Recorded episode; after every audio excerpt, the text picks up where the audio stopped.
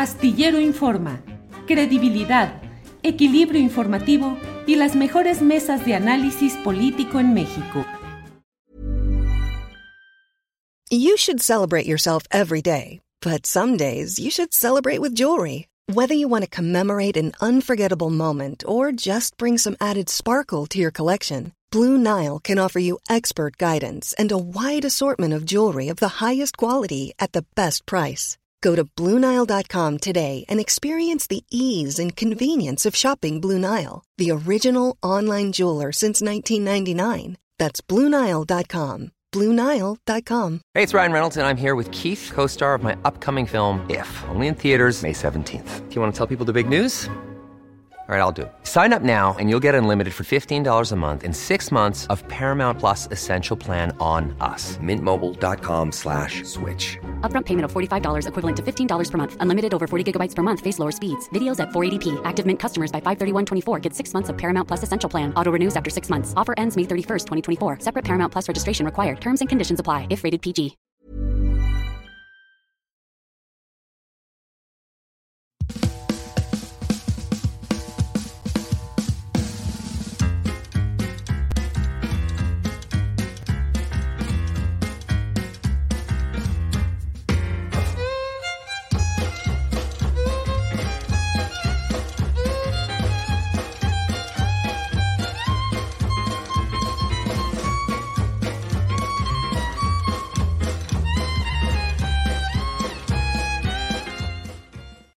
La una de la tarde, la una de la tarde en punto en este primer día del mes de marzo de 2024. Vaya que va caminando con toda rapidez el proceso electoral. Hoy han arrancado las campañas presidenciales de Claudia Sheinbaum, que lo hará específicamente a las eh, cuatro de la tarde, está citado, pero eh, parece que empezará a las cinco de la tarde.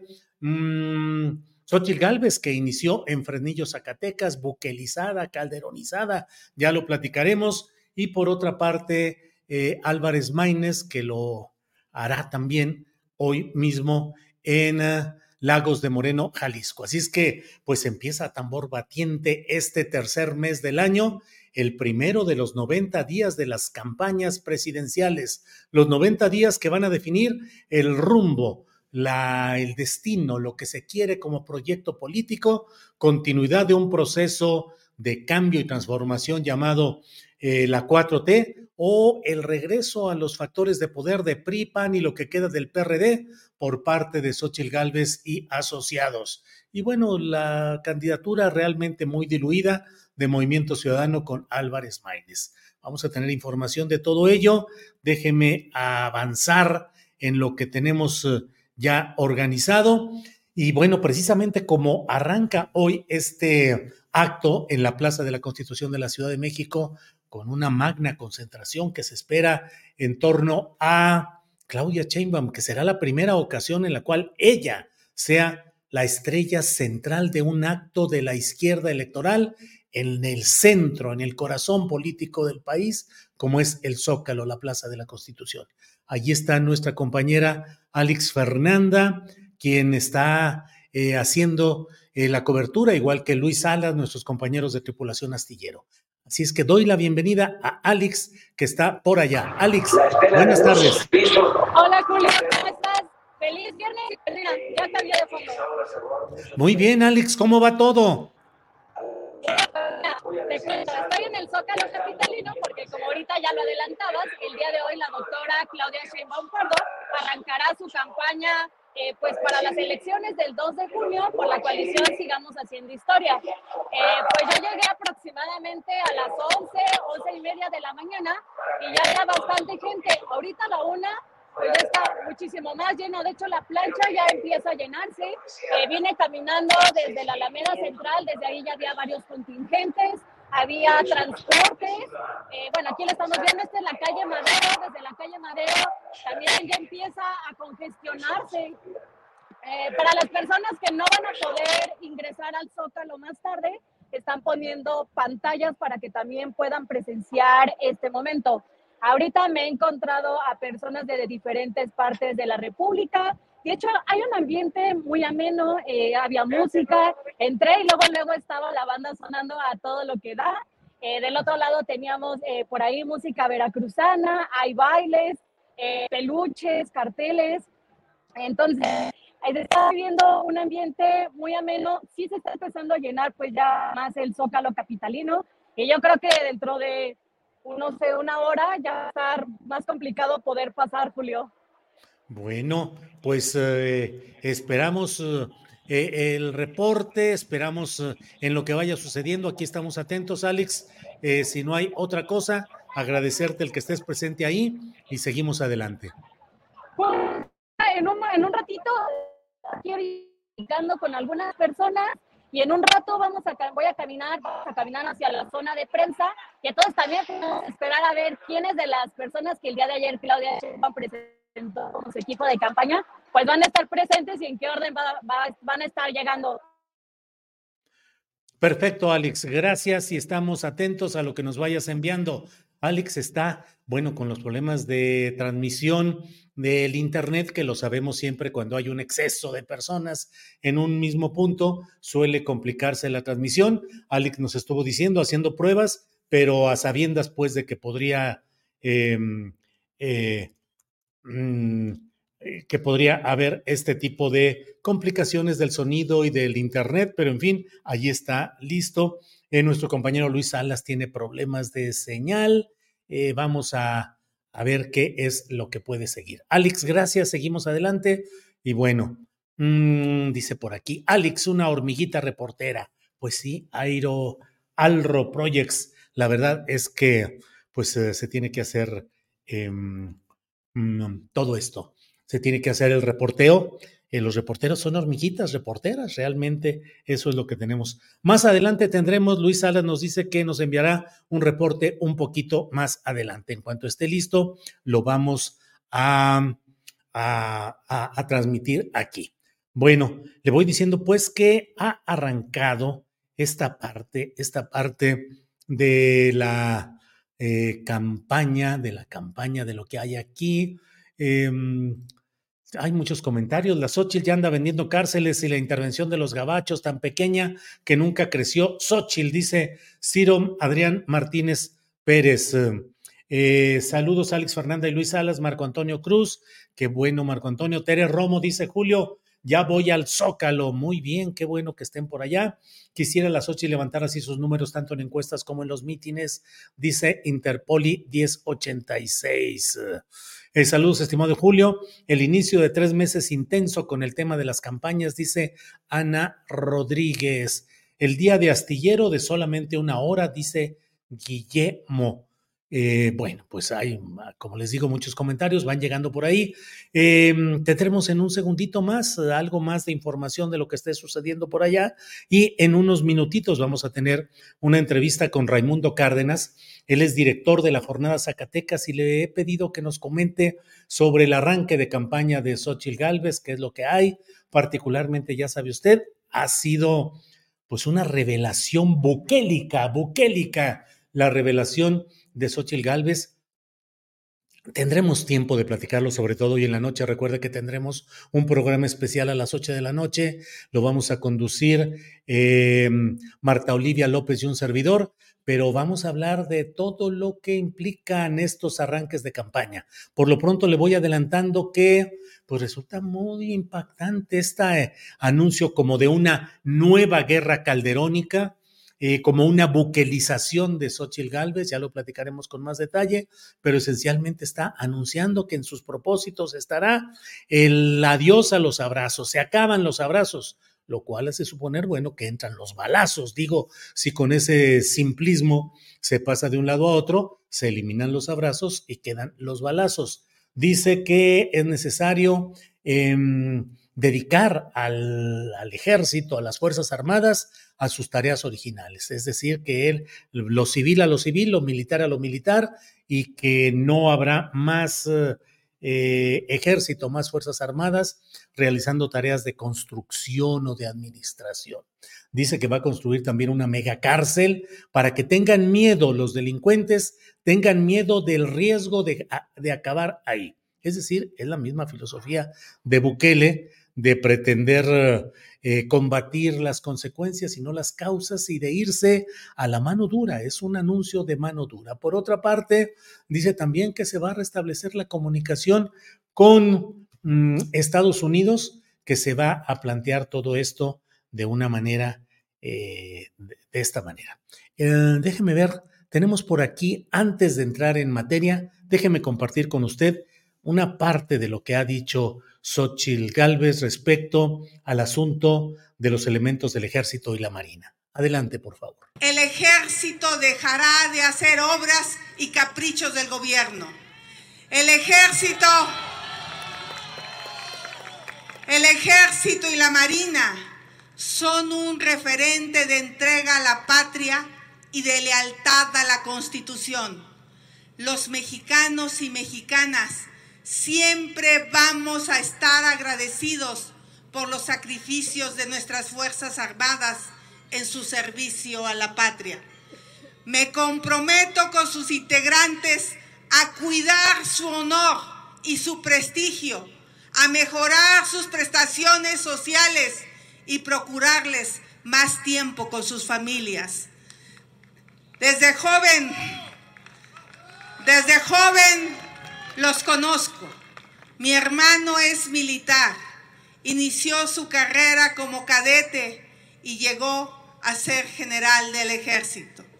A nuestros soldados y marinos no les corresponde tapar los baches en una carretera o prestar servicios de hotelería en un centro turístico.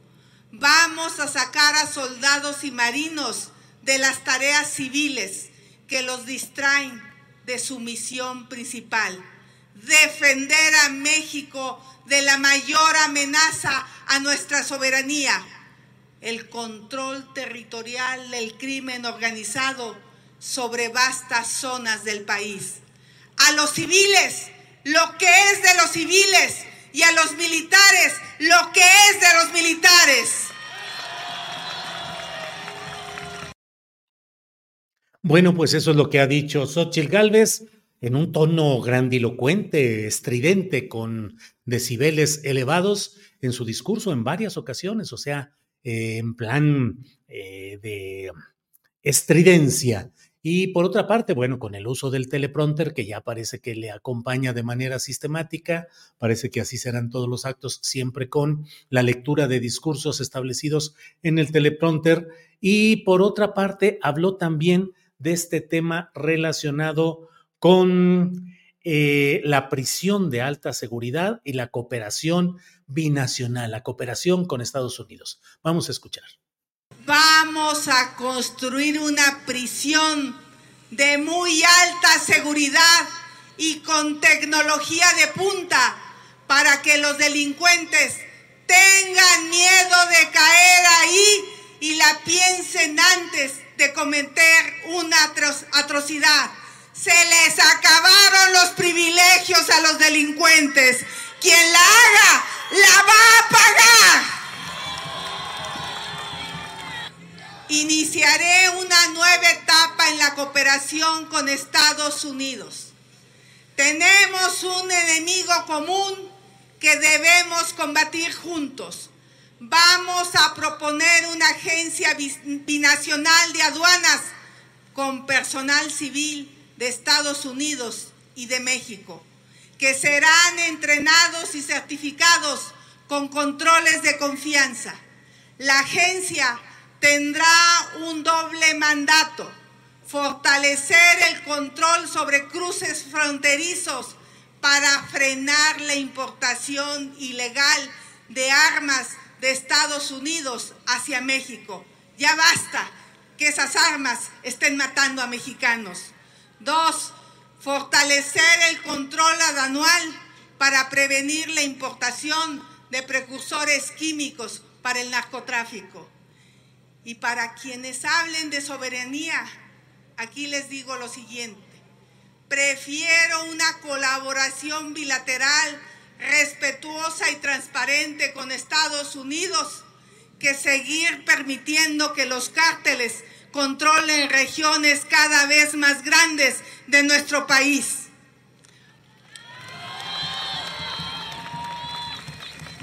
Morena defiende la soberanía de los cárteles. Yo defiendo la soberanía de los mexicanos.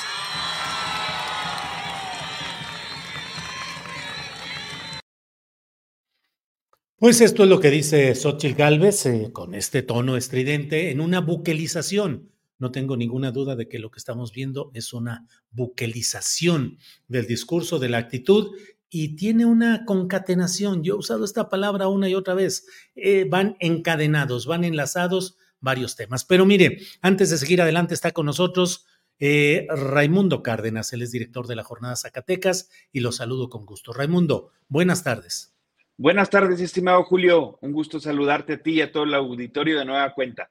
Gracias, Raimundo, muy amable. Raimundo, ¿cómo les ha ido en Zacatecas? ¿Cómo estuvo en Fresnillo el arranque de campaña de Xochil Gálvez? ¿Qué nos dices, Raimundo? Mira, hubo dos, eh, dos formas de ver el evento. Una, creo que Xochitl aprovecha la percepción que en efecto es Fresnillo la ciudad con mayor percepción del país eh, pero también es una forma de ver la encuesta de la ENSU, ¿no? La ENSU no solo mide la percepción, también mide las eh, cuestiones de, de, cuando les preguntan si han visto o han vivido una actividad delictiva o les han sido víctimas de alguna y ahí Fresnillo y Zacatecas están muy alejados de los primeros lugares. De hecho, enero del 2024 estimado Julio, eh, presentaron 23, 25 homicidios dolosos, es decir, enero 2024 es el mes que ha registrado menos homicidios dolosos en Zacatecas desde hace cinco años. Entonces, me parece que Xochitl aprovecha el tema de la percepción, pero los datos duros los aleja y no los dice. Por otro lado, ah, hubo un sector de la sociedad también de Fresnillo que se sintió un poco agredida, ¿no? Fresnillo no solo es violencia, también tiene, es el número uno en producción de plata con su industria Peñoles, bueno, que es del, del magnate eh, eh, fallecido, pero es del grupo Peñoles, pero es la producción, el municipio que produce más plata en, en el país. Tienen cosas muy, muy hermosas como el Ágora, en fin, Fresnillo no solo es violencia, y eso es una parte que dijo la una, sector de la sociedad, mientras que eh, en el evento también, pues creo que le, restó visibilidad mediática al ser pues a las 12 de la noche, eh, dificultades para ir, la misma percepción de inseguridad, pues a muchos medios de comunicación les evitó llegar y mejor lo siguieron a través de las redes sociales. Entonces me parece que eh, Xochitl, eh, en mi punto de vista, se equivoca también al agarrar este eslogan de en México sin miedo. ¿Por qué digo que se equivoca, estimado Julio? Porque en México, la misma encuesta de, seguridad, la ENSU que elabora el INEGI, pues indica que estamos en los niveles más bajos de percepción de inseguridad desde que se mide este indicador. Es decir, eh, desde el 2013, el septiembre de 2013, se mide este indicador y el nivel más alto fue durante el gobierno de Peña Nieto, que se llegó a los 73.7%. perdón, el, nivel más alto fue de 76.8%. Y ahorita, con, con el último reporte, es de 59.1%, es decir, 14.6 puntos menos de como lo recibió el presidente López Obrador. Entonces, Creo que ahí este, yo coincido con tu percepción, estimado Julio, de que se está buquelizando el discurso, porque también dentro de lo que mencionó Xochitl es la creación de una cárcel especializada de alta seguridad para que los criminales le tengan miedo. ¿A qué se referirá? Pues los van a torturar, los van a dejar sin comer, les van a dejar puros frijoles, como dijo el presidente del Salvador. Pues ahí están las cuestiones, ¿no? Creo que eh, no da soluciones eh, reales o distintas a, la crisis de seguridad. Sigue siendo, hace matices donde la Guardia Nacional será un mando civil, pero continúa con lo, no, no hace una especificación clara de qué hará diferente y eso es creo que el punto nodal y, y, los personajes que envuelven a Xochitl, ¿no? Ahí vimos que fue acompañada precisamente por Santiago Krill, eh, eh, que es su coordinador de campaña. Eh, Raimundo, gracias por todo este comentario y el panorama de lo que está sucediendo. ¿Ha habido ya reacciones declarativas de algunos personajes políticos, pues no sé, apoyando o criticando? Ya nos decías que ha habido una reacción de decir, bueno, ¿y por qué estigmatizar a Fresnillo o a Zacatecas como si fueran los únicos lugares con tanta violencia desatada? Pero, ¿qué reacciones declarativas ha habido, Raimundo? Mire, por un lado, ya salió eh, desde antes, desde el anuncio que sería el inicio de campaña en Zacatecas, de Fresnillo, el secretario general de gobierno, Rodrigo Reyes, hizo un recuento de los eh, avances en materia de seguridad en Zacatecas. Si bien él menciona que da el dato este de, de la disminución de homicidios durante el último año y el inicio de un enero más pacífico en los últimos cinco años, bueno, digo pacífico en relación a los indicadores de Zacatecas, ¿no? 23 homicidios dolosos, a veces es lo que tiene Yucatán en todo el año, pero en Zacatecas sí pasamos que de 119 homicidios que recibieron, que fueron, que ocurrieron en septiembre del 2019, dijo el secretario, ahorita en, enero a 23 homicidios, pues sí es eh, una cifra importante de mencionar. Creo que Rodrigo Reyes, el secretario general, fue quien encabezó esta respuesta política y con datos. Precisamente ayer agarraron a 12 personas con generadoras de violencia en algunos municipios. Entonces, creo que la respuesta del, gobierno no se dio por parte del gobernador, sino por el secretario general y de forma local. Acá, Julio, eh, apenas se están reacomodando los, los eh, actores políticos que podrían incidir en la elección federal. Es decir, ayer apenas se nombraron a los candidatos porque Morena no pudo designarlos con antelación y hubo algunos cambios donde Soledad Luébano, que era la candidata al Senado, pues se bajó para ser candidata a diputada federal y Saúl Monreal, pues estaba en la despedida de los camiones hacia el Zócalo, creo que también andará todos los candidatos a una cuestión de legisladores federales estarán en la Ciudad de México y quizás también por eso no ha habido reacciones contundentes de quienes deberían estar pues declarando algo en relación a lo que dijo Clau, eh, Xochitl Galvez en Fresnillo. Bien, Raimundo Cárdenas, ¿ya está programada? ¿Se ha dicho si estará, en qué fecha estará eh, Claudia Sheinbaum por allá? No, no han dicho. El vocero eh, Rangel, eh, que es uno de los del equipo de, de Tatiana Cloutier, también anda en la Ciudad de México y no ha especificado qué día o, las fechas específicas para, para una visita de Claudia Sheinbaum a Zacatecas. Bien, bueno, pues Raimundo, muchas gracias. A reserva de lo que desees agregar, te agradecemos mucho que hayas estado con nosotros para darnos este contexto y actualización de lo que sucede en este arranque de campaña. Eh, nada, agradecerles como siempre, estimado Julio. Les mando un saludo desde Zacatecas. Muy bien, muchas gracias Raimundo. Hasta pronto, hasta luego. Bien, seguimos adelante y mire, antes de que entremos a nuestra siguiente entrevista, déjeme ver si Luis Salas, que anda por allá, eh, por el rumbo del Zócalo, puede darnos un comentario, un reporte de cómo van las cosas por allá. Eh, ¿Estará Luis por ahí? Luis Salas. Mm, mm, mm, bueno, es que siempre es un problema el de la transmisión, em, la transmisión de eh, todo esto. Eh, no está conectado. Hace unos segunditos estaba conectado. Mientras tanto, déjeme, nos esperamos un, minutito. Manuel Chavarría dice, ya estoy acercándome al Zócalo y ya noto mucho movimiento de gente. No habrá hoy la mesa del más allá, dice Ana González. Sí, sí va a haber mesa del más allá. ¿Cómo de que no? Eh, la verdad es que estamos eh, con toda esta información. Em, mm, mm, mm, bueno, Em, déjeme ver. La niña que silba en la oscuridad, disfrazando su miedo, dice Jorge Palafox. Em, una cárcel de máxima seguridad, dice Rodrigo Mariano, con tecnología que van a poner sus empresas. Bueno, las empresas de su esposo. Y si no funciona, va a proponer la pena de muerte para que no quieran hacer cosas malas. Pues sí, algo en ese sentido es lo que hay y lo que tenemos aquí.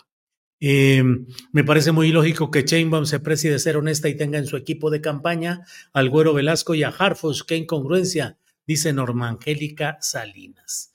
Bueno, no sé si ya estará listo Luis Salas. Vamos a esperar tantito porque lo veo. Creo que ya está listo. A ver, adelante, Luis Salas. Buenas tardes. Buenas tardes. No te escuchamos, Luis. Ahí. Ahí, ahí. A ver, ahí. Hola, hola. ¿Cómo van las cosas perfecto, por ahí? Perfecto. ¿Qué tal? Pues mira, la verdad es que ahorita ya se congregó muchísimo muchísima gente, muchísima gente ya se congregó aquí. En esos momentos yo me encuentro en la calle de Tacuba, este, muchísimos contingentes van ahorita rumbo al Zócalo capitalino. Muchísima gente viene de otros estados de la República, como lo son Tabasco, Chiapas, Veracruz.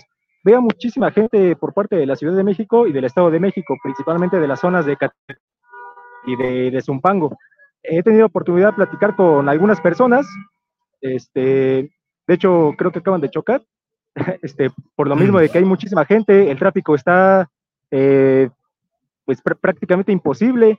Entonces, este, bueno, reiterando, muchísimas, muchísimas personas también están en contra de esta marcha, eh, llaman a las personas acarreadas, llaman a personas que simplemente vienen sin convicciones, sin un interés, sin un conocimiento genuino acerca de qué vienen a apoyar el día de hoy, pero preguntándoles a simpatizantes de Morena, justamente ellos se defienden diciendo, no, no somos acarreados, venimos en un apoyo genuino y, este, y pues la, la, cantidad de personas que están reuniendo el día de hoy es un ejemplo de eso. Así que, este, pues bueno, es lo que podría reportar hasta ahorita, Julio. Muy bien, Luis, eh, vamos a estar atentos a lo que siga y platicamos un poco más tarde. Gracias, Luis Salas, hasta pronto. Sí, hasta ratito. Hasta luego. Gracias. Bien, bueno, pues ahí están. Ahí está esta, esta información. Y eh, déjeme ver, eh, es la una de la tarde con 25 minutos. En unos uh, segunditos vamos a estar hablando con la diputada federal Susana Prieto, que llegó por la vía de Morena, pero ha renunciado ya a la bancada de Morena. Ella es abogada de trabajadores, activista por la defensa de derechos humanos y laborales y, e impulsora de este proyecto en, de reforma laboral, específicamente en el tema de las horas laborables a la semana.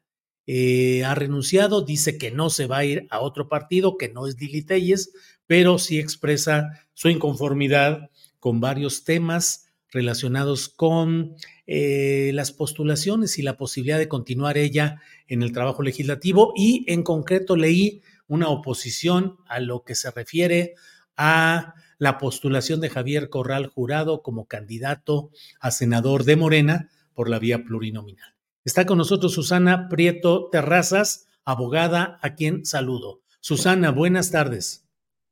Hola, don Julio, muy buenas tardes. Gracias por esta invitación. Al contrario, Susana deja la bancada de Morena. ¿Por qué? Hay gotas que llenan el vaso. ¿Y cuál fue esta gota? Mi gota ya cayó.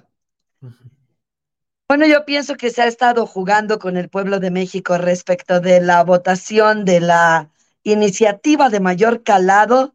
Dicen que el halago en, propia, en boca propia es vituperio, pero no es el caso, porque esta iniciativa de la reducción de la jornada laboral se ha presentado 17 veces en la, en la Cámara de Diputados y nunca había llegado tan lejos como ahora, que me di a la tarea de que llegara hasta la Comisión de Puntos Constitucionales, que les, su presidente, por supuesto, el diputado federal Ramiro Robledo, que tiene todo mi respeto, y todas las facciones parlamentarias, a excepción del Partido Acción Nacional, votaron a favor de la misma.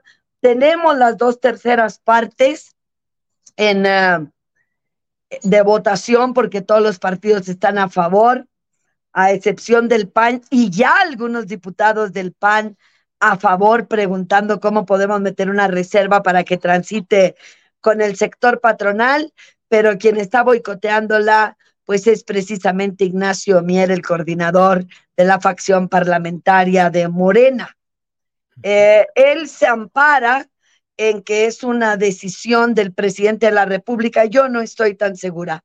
Una cosa que jamás escuchará de mis labios será hablar mal del presidente de la República. Yo lo considero para mí un líder político inigualable de lo mejor que ha tenido este país y lo mejor de los últimos 40 años. Estuve, estoy y estaré siempre agradecida por la oportunidad que me dio de que el movimiento obrero del norte del país se integrara a lo que él consideraba un partido movimiento y con mucha tristeza le digo que se va nuestro ideólogo político y personalmente considero que con él se va el movimiento y se queda el puro partido. Un partido que incumple sus promesas, un partido como todos los partidos, Julio. Mm. Eh, Susana, pero específicamente, ¿cuál es esa gota que no propiciaron tu continuidad como legisladora?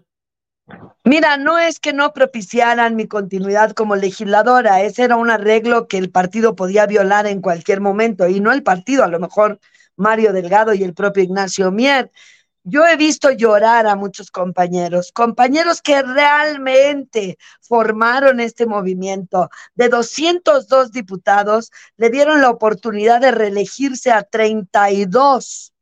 La gran mayoría de ellos del equipo de Marcelo Ebrard y de Adán Augusto, no de la doctora Claudia Chainbaum, equipo del cual yo era parte y fui la única diputada federal luchando por Claudia Chainbaum en el estado de Chihuahua y por Claudia Chainbaum en contra de todos los partidos, incluido Morena porque Morena a mí no me quiere en Chihuahua, yo soy una activista social y ellos desde el minuto uno estuvieron en contra de que se me ofreciera la diputación plurinominal y estaban en contra porque en Chihuahua pues el partido pertenece a una familia, a 10 personas y de ahí no lo mueves, ¿no? Entonces cuando estuve trabajando para la doctora, me bajaban de los templetes, me corrían del aeropuerto de Chihuahua cada vez que llegaba la doctora y aún así no transigí, no colgué la bandera, no hice nada, me mantuve firme. Yo no vivo de la política, Julio, quiero que sepas que jamás acepté ni cuando más jodida dicen por ahí, trabajar ni de actuaria en un juzgado, nunca trabajé para ningún gobierno, mi naturaleza de activista lo prohibía, no trabajé para el Poder Judicial del Estado, tampoco para el Poder Judicial de la Federación, no he militado nunca en ningún partido político para que la gente que empiece a quererme decir chapulina y sabe, ni milité, ni milito, ni militaré en ningún partido político, creo en los partidos políticos y eso debe de quedar absolutamente claro.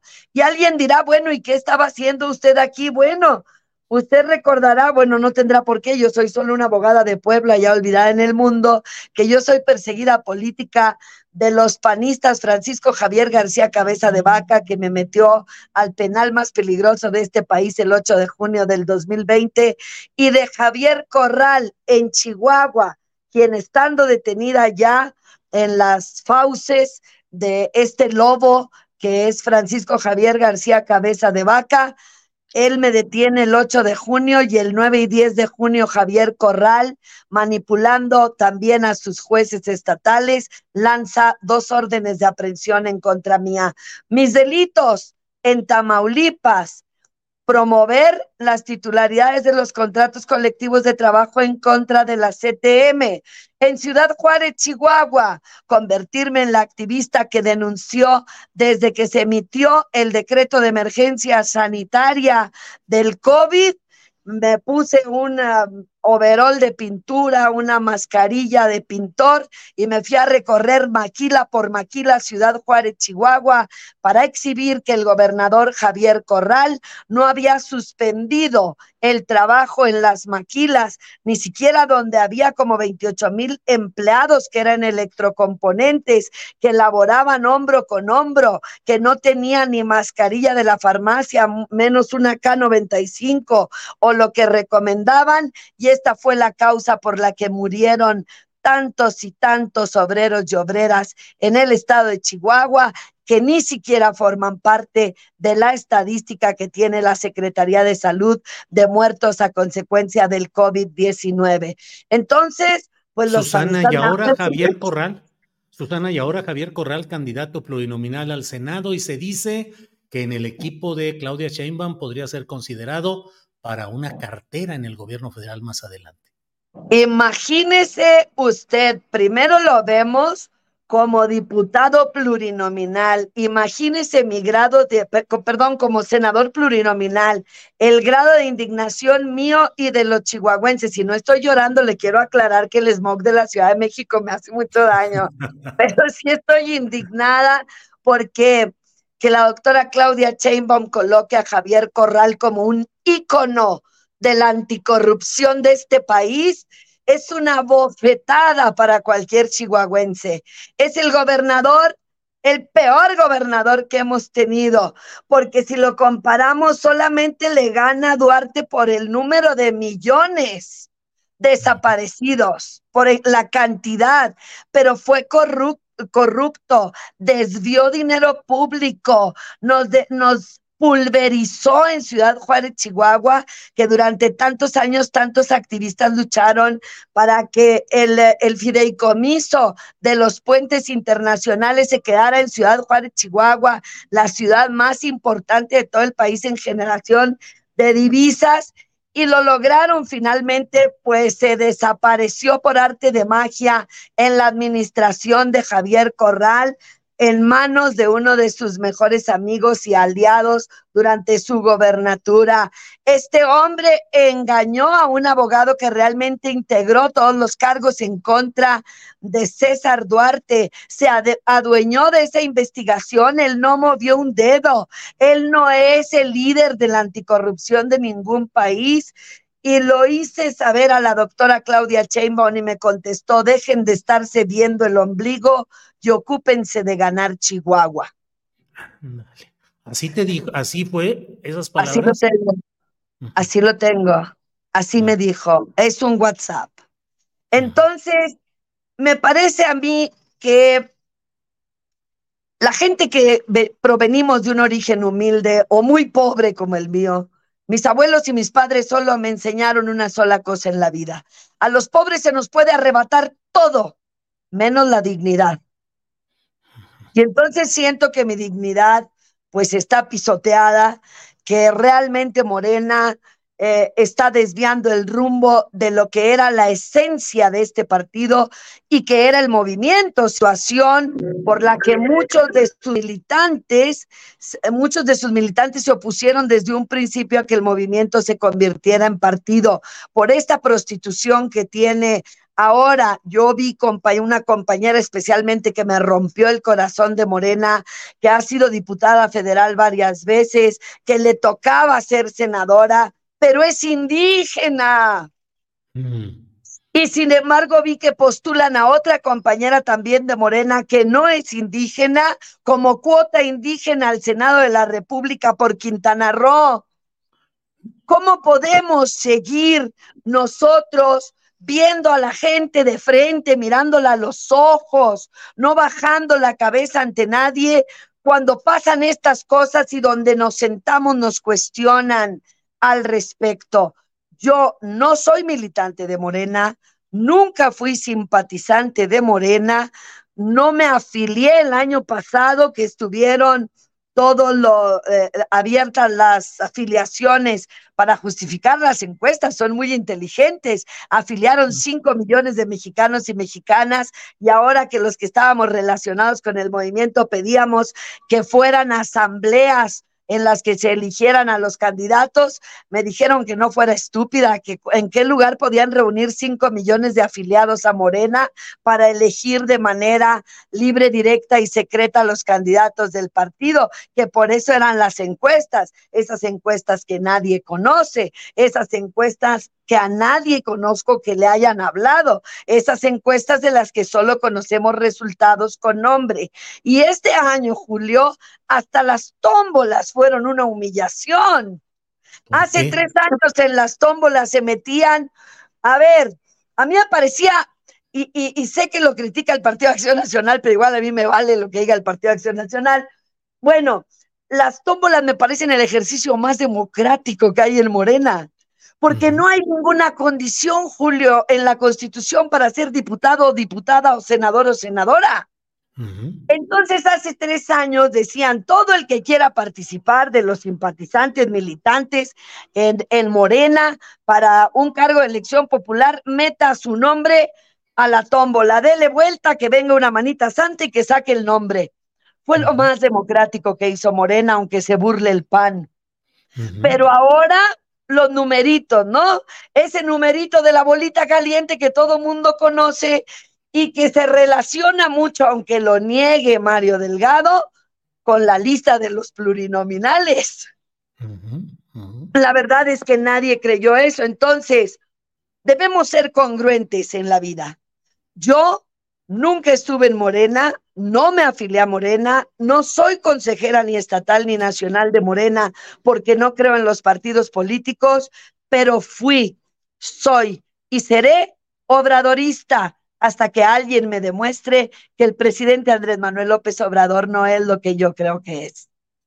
Susana, pues eh, gracias por esta posibilidad de platicar de este motivo de tu renuncia a Morena y eh, seguir como independiente y seguir como obradorista.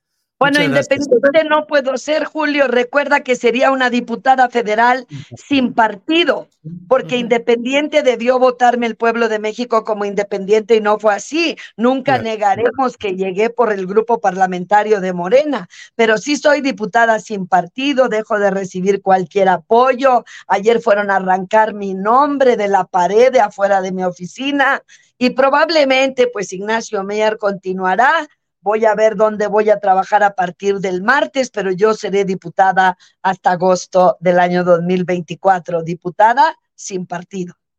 Susana Prieto Terrazas, muchas gracias. Seguimos atentos a lo que suceda en este caso. Gracias. Gracias, Julio. Tenga usted buen día y muchas gracias por su espacio. Igual, hasta luego. Gracias. Es la una de la tarde con 40 minutos. Una de la tarde con 40 minutos. Em, déjeme compartir con usted. Eh, Luis Sala nos envía algunos testimonios de lo que está sucediendo eh, rumbo al Zócalo de la Ciudad de México y luego tendremos eh, un envío que nos hace nuestro compañero Alex Meléndez, Alejandro Meléndez, de información también en el Zócalo relacionada con la protesta de los familiares de los 43 de Ayotzinapa. Adelante, por favor acerca de la manifestación del día de hoy? Las payasadas, puros acarreados, eso es lo único que puedo decir. Puros acarreados. Política de México. ¿Qué piensa acerca de Claudia Sheinbaum? ¿Y del presidente López Obrador? No soy de ese partido. Con eso le digo todo, ¿no? ¿De qué parte del país son? De aquí del DF. Del DF. ¿Qué esperan el día de hoy con el discurso de la doctora Claudia Sheinbaum? Pues que apoye mucho al pueblo, esperanza en ella para que salgamos adelante. Okay. En su caso, caballero, ¿qué espera de la doctora Claudia Sheinbaum? Pues que siga con los programas que ha dado el presidente para poder apoyar a la gente que más lo necesita. Excelente. Muchísimas gracias.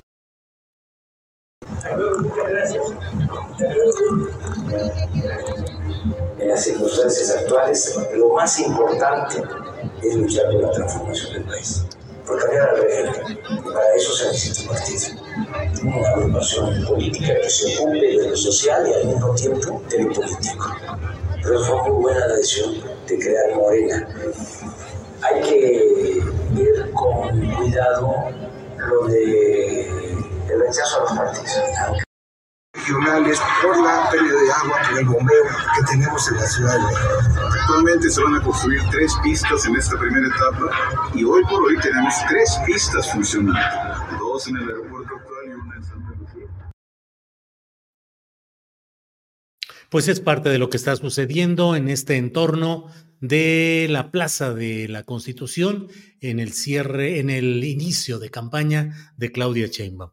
Vamos a seguir adelante y eh, recuerda que hoy vamos a tener nuestra mesa del más allá. Alguien dice que si los eh, partícipes, los masalleros van a estar en el Zócalo o dónde, ya iremos viendo, pero ellos estarán con nosotros aquí mismo. Por lo pronto vamos a seguir adelante con nuestra eh, entrevista, em, nuestra siguiente entrevista que es con Enrique Guerrero. Enrique Guerrero es hermano de Manuel Guerrero Aviña, preso en Qatar por su orientación sexual. Enrique, buenas tardes. Eh, buenas tardes, estimado Julio, y saludos a todo el rebelde, a todos nuestros rebeldes radioescuchas. Muy bien, Enrique, muchas gracias. Enrique, ¿cómo va el caso de tu hermano Manuel, eh, que sigue preso en Qatar? en todo este tema que ha sido ampliamente difundido, pero te pediría que nos actualizaras la información, por favor, Enrique. Gracias, Julio. Pues sí, mira, desgraciadamente, como ya sabe seguramente todo el auditorio y, conoces, mi hermano fue detenido en Qatar por su orientación sexual. Eh, en Qatar, eh, pues desafortunadamente es todavía uno de los 67 países donde la homosexualidad está penada, es un delito. Eh, y bueno, como sabes, la policía creó un perfil falso en estas aplicaciones de citas. Eh, mi hermano concedió una cita creyendo que era otra persona y bueno, pues fue detenido, ¿no? Eh, la situación pues se agravó porque él padece una condición de salud específica que es vive con VIH positivo y el Estado de Qatar pues como un acto de tortura pues nos lo ha privado de sus retrovirales, ¿no? iniciamos esta, esta campaña de presión, pues con dos objetivos, ¿no? Una, la libertad inmediata de Manuel y dos, eh, pues garantizar su vida y su salud, porque al final eh, una persona con VIH que es privada de sus retrovirales, pues es una condena a muerte. La presión ha sido, creo que muy positiva, creo que la solidaridad de los medios de comunicación, no se diga de la comunidad LGBT a nivel nacional e internacional, de la sociedad, del pueblo en general, eh, un pueblo mexicano pues que está acostumbrado a luchar por la justicia y que evidentemente se ha solidarizado con nuestra causa. Eh, esto ha sido muy importante y hemos logrado pues eh, sacar un poco de su pasividad a la Secretaría de Relaciones Exteriores de México. Ahora nuestro objetivo es sobre la embajada y, la, Cancillería británica, porque mi hermano nació en México, pero también es ciudadano británico. porque ambas, representaciones consulares pues tienen que accionar ya que lo que está en juego es la vida de Manuel, o sea, su, vida está en juego. Eh, Qatar no tiene eh, medicamentos retrovirales, se lo han dicho muchas veces a Manuel, porque en Qatar está prohibido tanto migrar como trabajar. Vivir en Qatar está prohibido si tienes VIH. Entonces ellos no tienen este tipo de eh, medicamento, no lo tienen, se lo han dicho tal cual. es decir, no tienen las condiciones mínimas para que él sobreviva. ¿Qué es lo que pasó? Que hace aproximadamente más de 15 días, yo, yo estuve en Qatar, pues a través del consulado británico, yo mismo ingresé alguna, los retrovirales que mi hermano tenía en su casa eh, lo recibieron en el centro de detención, pero jamás se los dieron. O sea, finalmente la tortura continuó, a pesar de que los tenían en sus manos, ¿no? O sea, que el Estado de Qatar, bueno, decía que no tiene, pues se los dimos y aún así no se los brindaba. Ahora con la presión pública, eh, justo después de la campaña, empezaron a, proporcionarle los que él mismo tenía. Pero es una situación crítica porque, pues obviamente, él tiene una dosis para pocos días, ¿no? Eh, tenemos una audiencia el 13 de, marzo en la cual pueden decidir deportarlo o someterlo a juicio. Si deciden someterlo a juicio, eh, estamos hablando de un proceso de meses en los cuales, privado de sus retrovirales, pues es una condena a muerte por tortura. Y tanto el Estado mexicano como el Estado eh, de Reino Unido no pueden permitir que, una persona, un ciudadano de, ambos estados, eh, muera por tortura.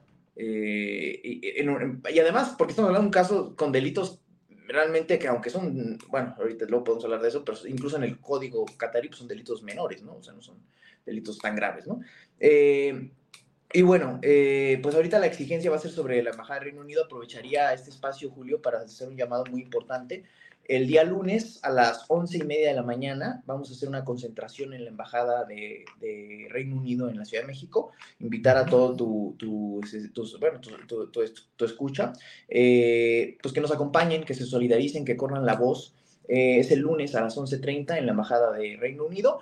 Eh, porque tenemos cita con el embajador, con el embajador, pero pues creo que es muy importante que nos acompañen, que hagamos presencia, eh, pues porque la presión social siempre modifica las circunstancias, ¿no? De la, del diálogo, ¿no? Claro. Enrique, ¿y las gestiones de gobiernos o instituciones mexicanas, cómo van avanzando en este caso? Pues mira, gracias a la presión social, el, martes ellos emitieron un comunicado cuando empezamos la campaña, en el que básicamente decían que estaban en contacto conmigo, ¿no? Que eh, pues casi, bueno, es que me mandan mensajes por WhatsApp, ¿no? Entonces, pues obviamente esto es una ofensa, ¿no? Para un, Estado que te diga, bueno, yo lo que puedo hacer es mandarte mensajes por WhatsApp, pues digo, ¿no? Cuando un ciudadano está en peligro su vida.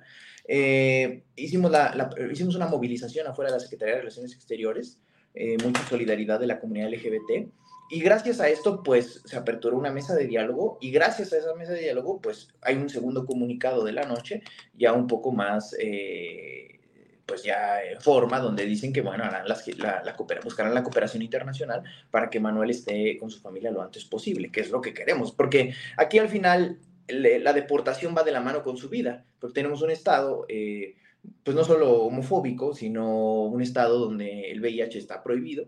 Entonces, es incapaz de brindarle los medicamentos que él requiere, no tiene tampoco interés en hacerlo. Eh, y pues eso es finalmente un acto de tortura que ha sufrido Manuel y al que lo están condenando. Su deportación es necesaria para salvar su vida. Eh, ha habido casos similares en los que se logra la deportación, entonces no es un, tampoco es una solicitud, digamos, imposible de lograrse, pero sí necesitamos que el Estado mexicano y el Estado, y el Estado británico eh, fijen una postura más contundente, ¿no? O sea, lo que está en juego es la vida de Manuel y tienen que tener contundencia en esa parte. O sea, no pueden, no pueden simplemente decir que van a ir a buscar la cooperación tienen que demandar eh, la repatriación de Manuel, ¿no? Bien, pues Enrique, a reserva de lo que desees agregar, te agradecemos el que hayas estado con nosotros para actualizar esta información, invitar a participar el próximo lunes en esta eh, concentración a la que están convocando y bueno, estamos atentos a lo que vaya sucediendo.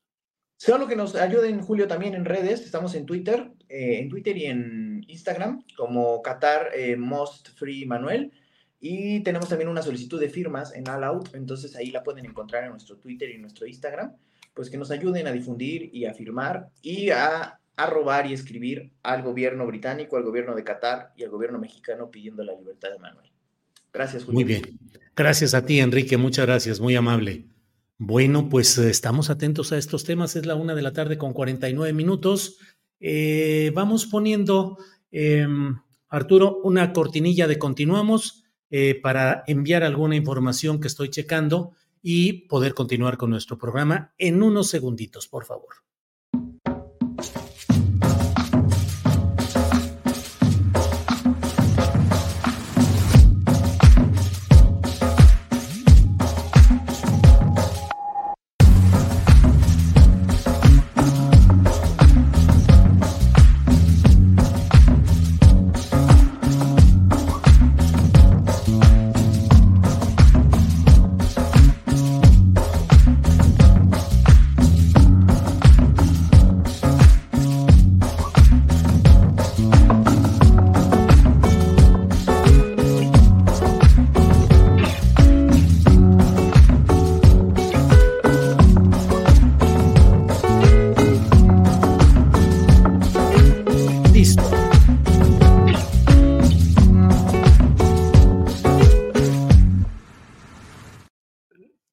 Ya estamos de regreso. Muchas gracias. Gracias por estar conectados. Seguimos adelante. Déjeme decirle antes de que ya sabe que a las dos de la tarde vamos a tener nuestra mesa del más allá. Pero antes de ello, déjeme irle comentando. Eh, Saúl Monreal, eh, presidente eh, municipal que ha sido de Fresnillo con licencia para ahora ser candidato a senador por Morena, puso un tuit en el cual dice Fresnillo no es sinónimo de inseguridad.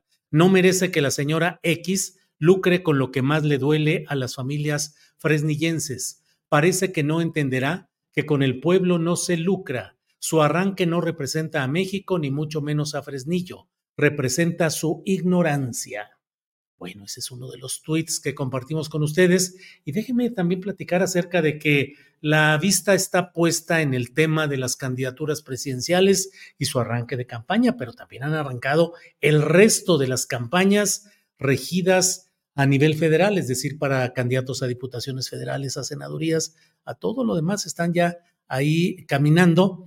Eh, eh, perdón, están ya precisándose por parte del propio INE la aprobación de las listas de los nombres de quienes van a ser candidatos a estos cargos. Y pues ha habido algunos movimientos eh, que llaman la atención. Mire usted lo que dice Sergio Gutiérrez Luna, que dice, el INE otorgó registro a cabeza de vaca como diputado plurinominal, que porque, comillas, no les dio tiempo de revisar las pruebas que presentamos. Es lamentable la decisión de las y los consejeros al encubrir a un prófugo de la justicia. Ojo, aquí no termina. Haremos que se cumpla la Constitución y no permitiremos que un fugitivo ocupe un cargo público. Es que pues le dieron la oportunidad a cabeza de vaca, a pesar de todas las impugnaciones que ha presentado Morena y sus aliados, para poder ingresar en lo que de confirmarse, pues sería una virtual eh, pasaporte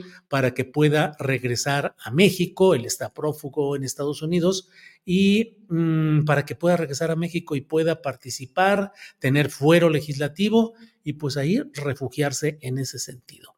Hubo otro tipo de cambios y movimientos que llaman la atención. Eh, entró Alejandro Murat, como se preveía, en las listas de Morena, en el lugar 13, si no me equivoco, entra Alejandro Murat, que hace dos meses, no sé cuánto, era todavía priista, eh, aspiró a ser presidente del Comité Nacional del PRI y ahora ya es candidato de Morena plurinominal. Eh, hay una serie de Miren, por ejemplo, me llamó la atención este otro tema. El Partido Verde da a hijo de Julio Scherer, ex consejero jurídico de AMLO, diputación plurinominal. Es una nota de Fernando Merino en la OEM Informex y dice que entra ahí eh, Julio Javier Scherer Parellón, hijo de Julio Scherer Ibarra. Eh, va, pues ni más ni menos, eh, en el primer lugar de la lista de las diputaciones pluris de la segunda circunscripción, por lo que su llegada a San Lázaro está prácticamente asegurada. Él, esta persona, Julio Javier Scherer Parellón, em, es la primera ocasión en la que busca un cargo de elección popular. Su trayectoria se ha basado principalmente en administrar empresas dedicadas a la organización de eventos culturales. Una de ellas es tenedora de proyectos 115 SADCB. El Sol de México publicó el 9 de marzo de 2023 que Julio Scherer Parellón obtuvo de la Secretaría de Cultura de la Ciudad de México información privilegiada que le permitió ganar dos contratos de adjudicación directa por un monto de 36 millones de pesos en 2019.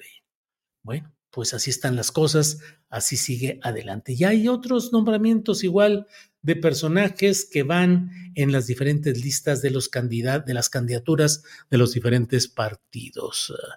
Em, Dolores Muñoz dice, Julio, para solicitar trabajo te pueden pedir hasta la boleta de bautismo, además referencias, etcétera, dice Dolores eh, Muñoz, no sé exactamente a qué se deba. Viendo las listas de todos los partidos te puedes dar cuenta de la calidad de la clase política en México. Antonio Eumaña. Antonio, coincido con usted. Verdaderamente que hay cada personaje que dice uno, bueno, el verde está pudriendo a Morena, dice Carlos SS. He leído esa hipótesis de que el el verde está pudriendo a Morena. Yo creo lo contrario.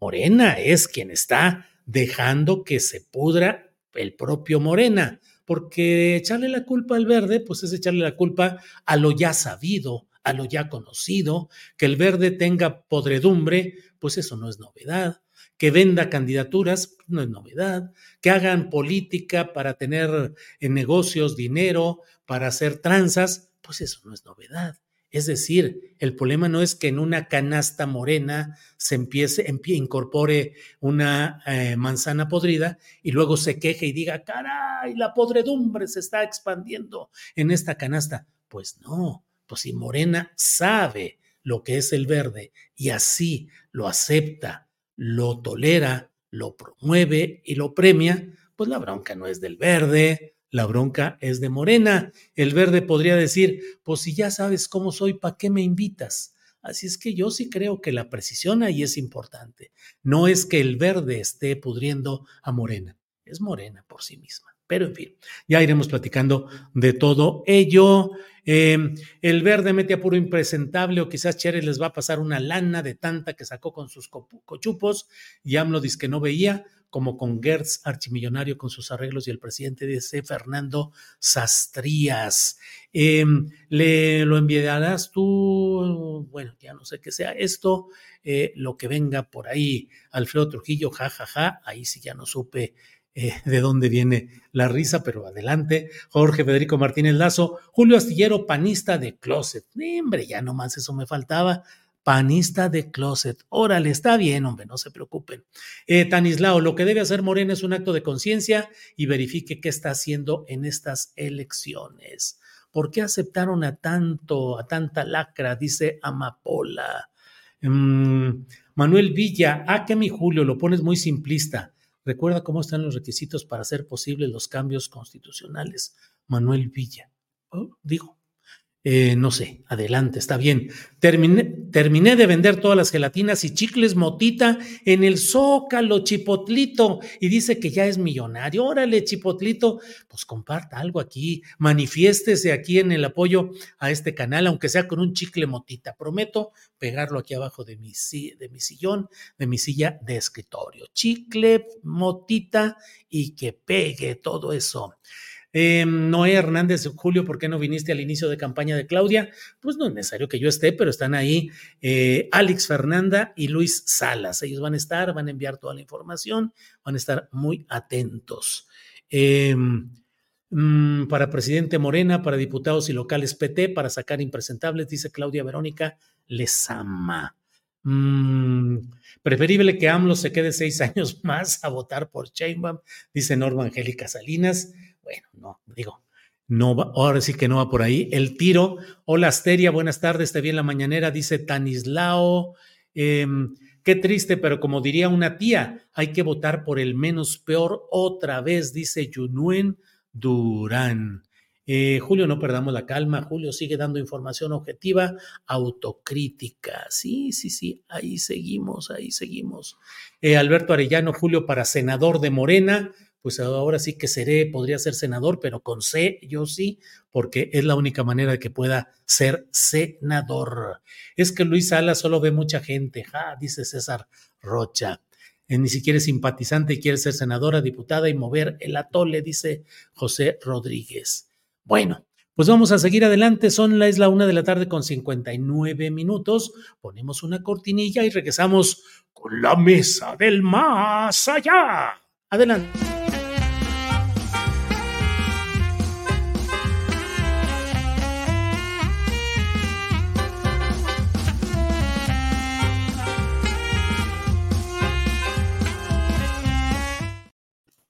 Ya están por aquí. Ana Francis Moore está así en pose, así. Ana Francis, ya te vi con tu cachucha y con es tu bien motita. bonita mi, está bien bonita mi cachucha, ¿sí o no? Miren qué Francis Moore, sí, cómo no. cachucha. Cachuchula, es Aquí- una cachuchula.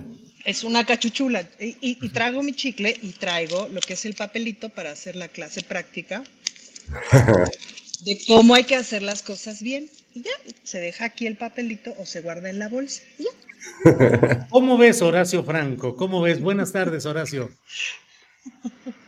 Tu micrófono, tu micrófono, Horacio. Micrófono, micrófono de Horacio Franco, que lo tienen aquí hablando muteado, como se dice ahora. No se escucha. Ahí. Ya, ya, ahora sí ya. No, pues, no, pues muy, muy original, Ana Francis, muy, muy con los colores de Morena. ¿Vas a estar en el Zócalo, Ana Francis, al ratito? Ya estoy aquí en el sexto piso, me prestó la oficina su la coordinadora, bien ondear la bandera así divina y ahorita que acabemos ya me bajo. Muy bien. Bueno, ahí luego nos compartes una toma de a ver cómo se ve desde ahí Simón, el Zócalo. ahorita salgo. Por favor, reportera Ana Francis. Muy ahorita bien. le reportamos. Órale. Fernando Rivera Calderón, buenas tardes. Buenas tardes amigos, pues este contento de ver el entusiasmo en esta mesa y, y creo que es un día, un día importante, un día bonito, hasta el cielo está bonito, este, creo que hay, hay mucha gente en la calle, la calle está tomada, nuestra red social principal, eh, y, y eso pues no, no puede más que darnos mucho gusto. Mucho, mucho gusto. Ana Francis Moore, ¿el miedo sirve para educar? ¿El miedo y el Mm, castigo? Yo he visto que no, con mis hijos no me ha funcionado, la verdad. Ajá. No voy a decir que no lo he intentado y que he sido siempre una madre progresista, no, obviamente no. He dicho frases que ni yo misma luego las pienso y digo, no lo voy a confesar en público nunca y no lo voy a confesar en público, no insisto. Pero aquí es una buena Eh, oportunidad, nadie no, nos no, escucha. no, no, no, Julio, no, no, Julio, no, he dicho, o sea, por ejemplo, un día, no, olvídalo. Este, no, no, porque me salió la tía panista que llevo dentro, me explico, no me siento Eh, orgullosa de eso. Entonces, eh, pues no me parece, es decir, a mí me parece que el castigo sirve solamente, o sea, a mí me parece que los generadores de violencia, que me gusta mucho ese término, deben ser retirados de la sociedad para que no generen más violencia. Aquellos que pueden generar más violencia. Los que no, siempre le voy a apostar, digamos, a la rehabilitación y a cualquier otro tipo de metodología. Sé que es difícil, que, tiene que ver con el perdón, tiene que ver con un montón de, de cosas, pero la neta es que el castigo no, y el miedo no han funcionado. No, el miedo, miedo, miedo sirve para nada. Horacio, gracias. Eh, Ana, Horacio, el miedo y el castigo pueden ayudar. ¿Cómo educar, cómo reeducar, cómo rehabilitar, cómo regenerar a una sociedad? ¿Son necesarios el miedo y el castigo? Depende, obviamente depende de la época, o sea, hace 100 años te hubieran dicho que sí, era, era usual y era común eh, educar a, a todos con, con, con, miedo, con castigo. Hoy por hoy, eh, pues educas a un hijo con castigos o con golpes o con miedo y, y obviamente hay muchos, ya muchos paradigmas de conducta que, que, hacen que el niño casi te demande, ¿no? Como papá, te, va, te vaya a meter una demanda al Ministerio Público porque lo maltratas. Pero hay maneras de condicionarlo, hay maneras de enseñarlo, hay maneras, muchos, mucho, muchas maneras más pedagógicas. Lo que estaba oyendo hace ratito del compañero Guerrero allá en, este, en Qatar, eh, pues siguen viviendo en el medievo en esos países, ¿no? Y mucha gente aquí del chat dijo, sí, bajo advertencia, no hay engaños, sí, ya saben, ya saben eso para qué. Pero mira, cuando yo estuve en Dubái y unos amigos gays que vivían en Dubái muchos años, muchos, muchos años, me comentaron que el, hijo del sultán, o uno de los, de, de los hijos del sultán de, de allá de, de, Qatar, digo de Dubái, es gay y organizaba unas con model, con los más guapos modelos que pudo importar de todo el mundo, unas fiestas gays que bueno, que eran bárbaras en un penthouse de un hotel muy, muy, este, y nadie les hace nada, porque, porque obviamente ese es el problema, ¿no? La doble moral. Esos países viven con la doble o triple moral que hace que la gente tenga miedo. El miedo es la peor, la peor receta para tener un pueblo sometido, para tener un pueblo, eh, además un pueblo eh, eh, engañado por toda la, por toda la, la el miedo que puedes eh, tú eh, infundir como un gobierno represor, como un gobierno religioso teocrático o como lo que sea, pues la cultura judeo-cristiano-musulmana está condicionada por ese miedo, por ese pecado, por ese arrepentimiento y está condicionada a ser pueblos sumisos y pueblos culpables, o sea, te hacen sentir culpable. Y en eso están ahorita los países árabes, lo cual me parece, sí, o, o, ok, sí, bajo advertencia no hay engaño, pero ya quisiera yo que, que, que, cualquiera que dice eso se vaya a un país donde la prostitución, por ejemplo, esté prohibida y quiera echarse un buen palito con una prostituta y, lo metan a la cárcel por eso, ¿verdad? Entonces hay que tener también en cuenta que, que no este, que, que, a veces los impulsos ganan y eh, a veces las redes también engañan mucho. Entonces a este muchacho lo engañó un, este, un policía y ahora sí que pues, lo, lo, lo, se lo jodieron en la cárcel, lo cual es terrible, pero ojalá que salga de ahí ya rápido y hay que, hay que tomar acciones como comunidad LGBT. Gracias, Horacio. Fernando Rivera Calderón, ¿qué tan pedagógico es el chanclazo, el reglazo? ¿Qué tanto sirven para corregir y educar? No, pues bueno, yo, yo coincido en que no, no sirven de nada, pero vaya que se utilizan con mucha eficacia. Es decir, yo me iría más allá de la educación familiar, la pedagogía del miedo como, como un instrumento político, como un arma de control político. Eh, llevamos, se lleva siglos practicando y vaya que ha sido efectiva, porque a diferencia de la política, de la política política, de la política del diálogo, del convencimiento, de, de, de eh, la diversidad. El miedo apela a nuestros instintos más arcaicos, a, a, la parte más, más primitiva de nuestro pensamiento, de nuestra razón. El miedo no requiere razones, es como Gabino Barrera en el, en el corrido, ¿no? No, no necesita uh -huh. que argumentes nada a su favor. Eh, el miedo simplemente se empieza a, a viralizar, se empie empieza a correr de un lado a otro y se empieza a potenciar y hay eh, varios ejemplos, tanto en la historia como en la literatura, de cómo el miedo por sí mismo puede crear al monstruo, ¿no? Cómo ese miedo, este, echándole leña al fuego de, de esos temores colectivos, puedes, puedes crear monstruos. Y bueno, vemos que eso es a lo que están apelando ahora eh, pues la, las derechas, ¿no? Eh, estamos viendo como un discurso de miedo, un discurso de inseguridad, de vamos a prender las velitas por todos porque estamos en, en peligro, una cosa oscurísima como para querer realmente persuadir a, a, un país que creo que lleva muchos años tratando de, de salir a flote, pero pues se va a seguir usando y lo hemos visto. El presidente ha recordado hace poco la campaña de AMLO es un peligro para México y te va a quitar tu casa. Y yo recuerdo haber oído mucha gente diciendo cosas con un sinsentido espeluznante, hablando de, pues sí, de eso, de que casi casi AMLO te iba a quitar a tus hijos y tus propiedades y iba a, regresarnos a la era de las cavernas, que bueno, finalmente es lo que ven los, los compañeros de, de, la oposición y de la derecha. Pero bueno, eso, el miedo vaya que sirve. Y quien, y lo podemos decir quien, quien ha sentido miedo. Yo, yo, eh, como les he contado muchas veces aquí, pues yo viví una etapa de la vida en una secundaria que para mí era como una cárcel, y yo pues todos los días iba con miedo porque sabía que me iban a pegar, que me iban a encerrar, que me iban a castigar, que me iban a reprobar. Y vivir con miedo eh, es horrible porque se acostumbra uno a eso y, se pierde todo horizonte de que hay una vida más allá del miedo. Y si está uno encerrado, justo como yo en esa época de mi vida, en una burbuja donde todo es así, pues qué, qué horrible, ¿no? Y hemos hay, hay ejemplos de eso. Afortunadamente ahora justo no estamos en una burbuja y podemos ver más allá y esos miedos pues simplemente los dejamos que pasen, ¿no? Y, que, le lleguen al incauto que se deje, ¿no? Bien, Fernando.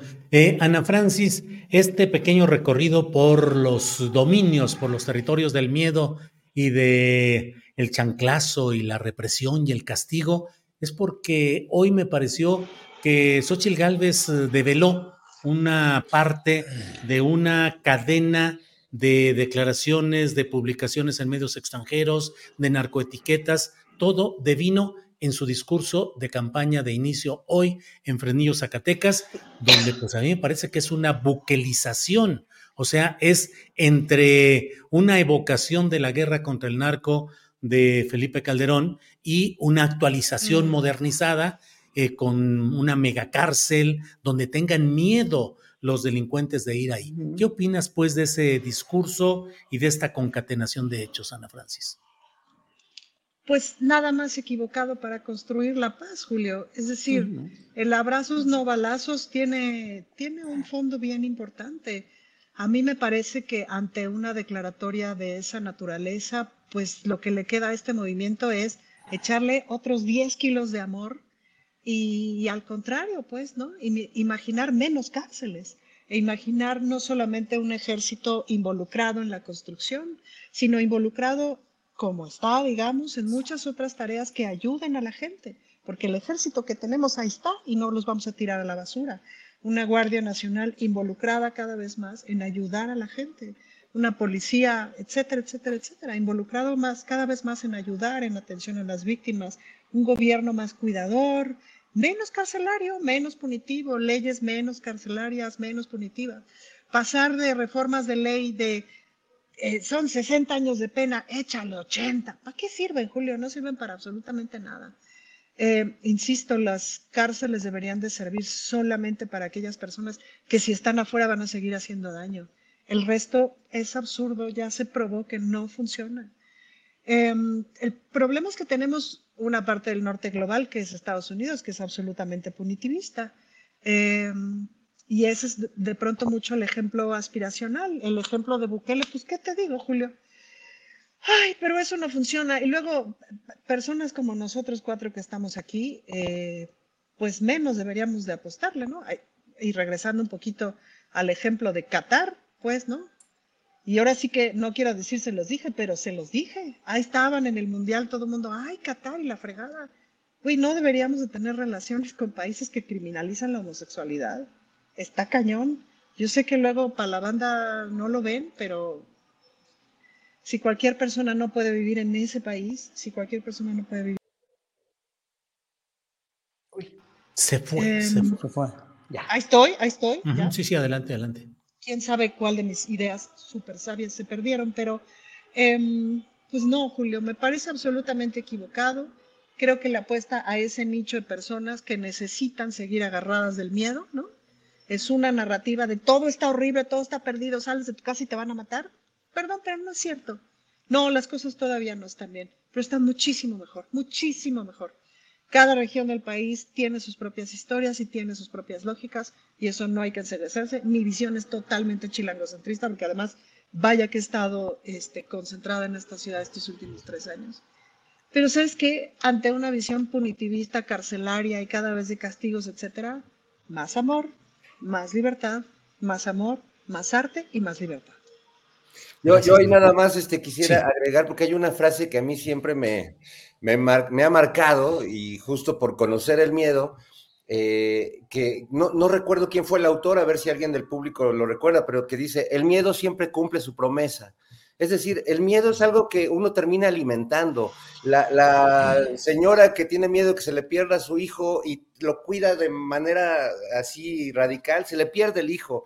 El músico que no quiere que se le caiga la guitarra y la anda llevando para todo, se le cae la guitarra. Es decir, el miedo siempre cumple su promesa y es algo que ahí sí va de lo íntimo y de lo más este, psicológico, de cómo uno es capaz de darle de comer al monstruo para que luego el monstruo te coma a ti, ¿no? Bien, Fernando. Horacio Franco, ¿qué opinas del el talante, la propuesta de Xochitl Gálvez, que en esencia es mano dura y es voy a ser la presidenta que enfrente y confronte al crimen organizado, voy a ser valiente, dice, o sea, eh, pero ¿qué tanto todo ello, Horacio Franco, puede potenciarla en un ambiente donde pues hay mucha preocupación en segmentos de la sociedad por los hechos concretos de la inseguridad, del secuestro, del cobro de piso, de todo lo que se está dando, en lo cual a veces no funciona tanto la ideologización como el interés inmediato. ¿Qué tanto un discurso de este tipo puede pegar, Horacio? No, mira, no va a pegar porque ya vimos que no funcionó. No funcionó con los presidentes anteriores y está funcionando en El Salvador con Bukele porque es un país así de chiquitito y así con muchísimo menos criminalidad que de la que hay en México y con, unos cárteles de la droga mucho menos organizados, mucho menos internacionales o transnacionales y mucho menos, eh, dijéramos, sí, fuertes que los cárteles mexicanos. Ahora, la, la, de Xochitl vez mejor me voy a hablar a, a, las propuestas de Claudia Sheinbaum. Estuve oyendo varias de las entrevistas que le hicieron, que ojalá te dé una a ti, Julio, sería vital y fundamental para Claudia Sheinbaum y para todos nosotros que te diera una entrevista a ti, porque tú lo, lo, la, la, vas a llevar por otros rincones y esto. A lot can happen in the next three years. Like a chatbot may be your new best friend. But what won't change? Needing health insurance. United Healthcare Tri Term Medical Plans are available for these changing times Underwritten by Golden Rule Insurance Company, they offer budget-friendly, flexible coverage for people who are in between jobs or missed open enrollment. The plans last nearly three years in some states, with access to a nationwide network of doctors and hospitals. So for whatever tomorrow brings, United Healthcare Tri-Term Medical Plans may be for you. Learn more at uh1.com. Many of us have those stubborn pounds that seem impossible to lose, no matter how good we eat or how hard we work out. My solution is PlushCare PlushCare is a leading telehealth provider with doctors who are there for you day and night to partner with you in your weight loss journey. They can prescribe FDA-approved weight loss medications like Wagovi and Zepbound for those who qualify. Plus, they accept most insurance plans. To get started, visit plushcare.com slash weight loss. That's plushcare.com slash weight loss. Seguro, pero Lo que oí de Claudia es que ella quiere ser recordada, se lo dijo Álvaro y a, y a este Alejandro Páez, eh, como la presidenta de la educación. Y eso en realidad eh, resume o vierte en realidad las palabras de abrazos no balazos. Obviamente, abrazos no balazos es una, es una frase, sí, bastante, bastante idealista, ¿no? Eh, viendo cómo están las cosas, viendo cómo estaban las cosas, viendo cómo los presidentes anteriores reprimieron, o que es que reprimieron porque no era represión, era colusión con, las, con, con el crimen organizado, hacían como que reprimían y finalmente nunca se logró nada, o sea, no se logró nada hasta el día de hoy. ¿Por qué? Porque los cárteles siguen siendo los cárteles, segmentados, divididos, fragmentados por esa estupidez que se hizo en, el sexenio de Calderón, de, de, de, precisamente de una guerra que no tenía razón de ser, Estados Unidos está más ávido de drogas que nunca, el mundo está más ávido de drogas que nunca, finalmente, ¿no? Y sobre todo de estas drogas eh, letales como el fentanilo. ¿Y qué más puedo decir? O sea, eh, lo tenemos que ver desde un punto de vista mucho más eh, focalizado, como también lo dijo Sheinbaum en las entrevistas, son puntos focalizados donde obviamente están ahí los cárteles, pero no es todo el país, lo, acaba de decir Ana Francis, o sea, en México se ha avanzado mucho en ese sentido, pero no lo hemos querido reconocer porque esto estaba tan metido hasta la frente, estaba tan metido hasta, hasta las manitas estábamos del crimen organizado y de toda la gente que obviamente ha salido dañada por todo esto, ¿no? Y, y- y- y- que ha sido muchísima gente que no debe haber sido nadie, ¿no? Y, ah, pero hasta que llegó Calderón con esa guerra que de veras fue totalmente impertinente, totalmente malévola, totalmente inútil, y hoy por hoy estamos pagando todavía los platos rotos, esto se va a seguir pagando. Entonces la cuestión aquí no es que, que- se vaya a tener mano dura, porque nadie le cree a. O sea, son la gente, solamente la gente muy manipulada y la que está con ella por conveniencia, etcétera, etcétera, que ya sabemos que va a ir a las marchas rosas todavía y que va a votar por ella. Ella, e- esa gente cree que, vamos, que, con mano dura se va a solucionar el problema. Pues no, porque los cárteles van a seguir existiendo hasta que no haya una, primero, una- una legalización de la mayoría de todas esas mierdas, toda una legalización que tiene que venir de Estados de conjunto de gobiernos de todo el mundo, pero no lo, no lo van a hacer porque se les va a caer un negocito en el cual ellos, como la DEA, están bien inmersos y bien inmiscuidos. Ni modo, o sea, así está, así estamos y no vamos a hacer que esa gente cambie. Entonces, lo que, lo que vamos a hacer, lo que, lo, lo que yo creo que sería más pertinente en vez de mano dura, sería más sensibilización, más educación y más precisamente lo que están haciendo en este gobierno de López Obrador, darle a los chicos, a los adolescentes armas para que no se metan al narco. Lo que pasa es que el narco es muy poderoso y si no legalizan todas esas madres y si no hacen una cuestión de, de considerar en Estados Unidos, en Canadá, en Europa y en todo el mundo como un problema de salud, de salud, de salud, de salud, nunca va a pasar nada. Bien, pues eh, son algunos de los temas que estamos eh, viendo y que estamos comentando. Em, ¿qué, qué tanto puede, qué tanto puede realmente pegar esto, Fernando Rivera Calderón, en el ánimo de los votantes? La necesidad, más allá de ideologías y de discurso, la necesidad de, de confrontar directamente, eficazmente, entre comillas, a los eh, grupos delictivos aplastar en lo inmediato. Bueno, les va a pegar entre el sector que saben que les va a pegar, este sector de la sociedad al que Ana últimamente se ha abocado mucho, que es la, la llamada clase media, esa zona nebulosa y un poco ambigua de, de nuestra sociedad, pues que viven eh, permanentemente con miedo. Curiosamente, porque son la clase que tiene acceso a mayores beneficios y derechos y pues temen quizás perderlos, ¿no? O, o que vengan otros a quitárselos porque sienten que pues esos se los ganaron y se los merecen y, y no son para compartir. Tienen una idea extraña de, de lo que son los derechos. Y eh, eh, siento que claro que tendrá eco, porque es un discurso que todo el tiempo está teniendo eco en diversos países, en diversas democracias. Eh, eh, es una manera en la que el discurso de odio, el discurso fascista, el discurso segregacionista, pues, pues llega más fácilmente a las masas. Es un buen momento para, para revisar ese viejo y, increíble texto de Michel Foucault, Vigilar y Castigar, ¿no? Sobre eh, el sentido que le da la sociedad y el poder a lo que son las cárceles.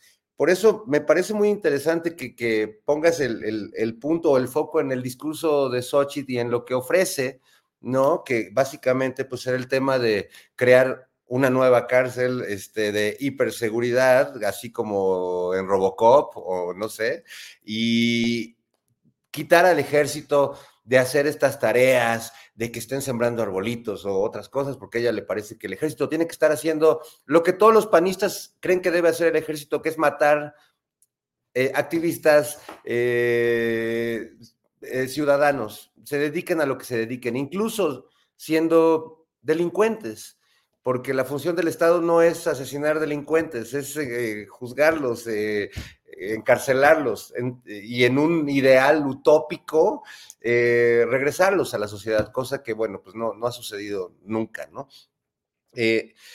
Creo que si algo no necesita este país son más cárceles. De verdad, el sueño de estos tipos es meter a, los pobres y a los chairos a una cárcel, como en Estados Unidos meten a los latinos, a los mexicanos y a, los afroamericanos. Las cárceles se han vuelto últimamente, bueno, no últimamente, las cárceles se han convertido, o quizás siempre ha sido su aspiración, ser eso, centros de segregación racial y de discriminación social y económica. Ahí lo que vemos es a gente pobre, gente marginada y gente habitualmente que es morena y que viene eh, pues de países que están en, eterno desarrollo. Eh, entonces creo que me parece muy equivocada eso, o sea, eh, estos confunden los abrazos y balazos, este concepto, esta política del presidente, la, quieren tergiversar y decir que se le dan abrazos a los delincuentes. No, pues, es simplemente cambiar esta política como de, en la época de Calderón, de, llevar un, un, contador así en todos los medios de comunicación con el número de muertos como si fueran goles en un partido de fútbol. No se puede tratar así a una sociedad, no se puede tratar así a un país al que uno pretende gobernar. Y luego, convertir al ejército otra vez en esa arma del Estado, en ese instrumento violento del Estado, me parece una gran regresión. Yo sí creo que ahí eh, yo difiero con todos los que dicen, y, lo hemos discutido en esta mesa, Julio, con los que dicen que el país se ha militarizado. Yo creo que nunca antes se le había dado a las Fuerzas Armadas un mejor sentido eh, es una fuerza de trabajo que tenemos ahí en los cuarteles a la que le pagamos todos de nuestros impuestos para que este, amedrenten activistas sociales, para que ataquen a, líderes. No, qué bueno que siembren arbolitos y construyan aeropuertos y, construyan, ayuden a la construcción de los trenes y vigilen las vacunas. Ojalá todos los ejércitos del mundo sirvieran para eso y ojalá un día ya no se llamaran ejércitos, pero bueno, ese es un debate o, una plática, como dicen los jóvenes, para la que todavía no estamos preparados. Eso, Fernando Rivera. Ana Francis Moore, Ana Francis, eh, propuso Xochitl Galvez, dijo, vamos a proponer una agencia binacional de aduanas con personal civil de Estados Unidos y de México que serán entrenados y certificados con controles de confianza. Dijo que va a ser para mm, frenar el ingreso de armas de Estados Unidos a México y también fortalecer, prevenir la importación de precursores químicos para el narcotráfico. Y dijo que ella prefiere una colaboración bilateral respetuosa y transparente con Estados Unidos que seguir permitiendo que los cárteles controlen regiones cada vez más grandes de nuestro país. Morena defiende la soberanía de los cárteles, yo la de los mexicanos. ¿Qué opinas, Ana Francis?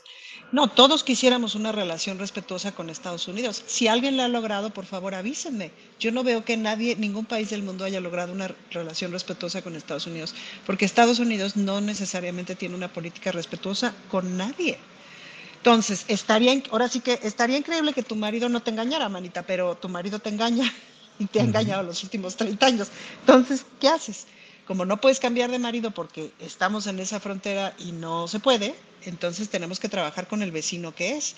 Y la forma de trabajar con el vecino que es, pues es, me parece mucho como, como trabajó Lázaro Cárdenas, como trabaja el presidente actual, con un montón de respeto y a cada rato poniéndoles un, poniéndoles un límite que a veces el límite es así, o sea, con toda la fuerza del Estado, porque se pasan de verduras, Julio.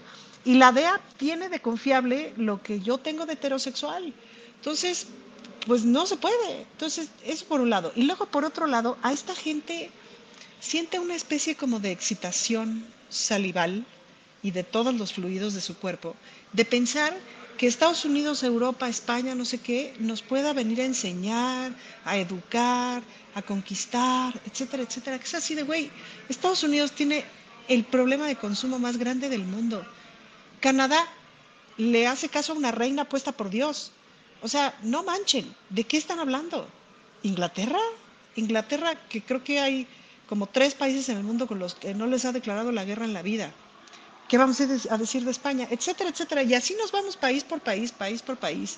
En Francia me parecen que tienen un 30% histórico de legisladoras mujeres, la cuna de la democracia. Entonces, perdón, pero no son ejemplo. Entonces, pero esta gente tiene esa necesidad de sentirse europeos, de sentirse norteamericanos, de sentirse por lo menos sus amigos. Y pues fatal porque se ponen de tapete. Y si se quieren poner de tapete en su vida, pues cada quien hace de su cuerpo lo que quiera. Pero pero no la nación, Julio. Entonces, sí, relación respetuosa con todo el mundo, obvio, es lo que se está buscando, pero ponerse de tapete no. Y lo que Xochitl fue hacer con sus giras de la ignominia fue ponerse de tapete. Ergo, se puede asumir y se puede inferir que básicamente lo que busca es ponerse de tapete. Bien, Ana Francis. Eh, Horacio Franco, otro tema de estos días eh, son las protestas de los familiares de los 43. Han estado afuera de Palacio Nacional, han ido a algunos lugares, al Senado, a Gobernación. En algunos lugares se han detonado petardos contra las instalaciones y hoy siguen en plantón en el Zócalo a pesar o junto con en el contorno de la gran concentración de personas que va a haber en el arranque de campaña de Claudia Sheinbaum. ¿Qué opinas de este momento específico de lucha de los familiares de los 43 y su presencia en el Zócalo y sus tácticas de lucha, Horacio? Tu micrófono, tu micrófono, Horacio. Ya, ya. ya, me lo habilitaron, ya. Eh, mira, otra vez es lo, lo, mismo que cada semana acabo deduciendo.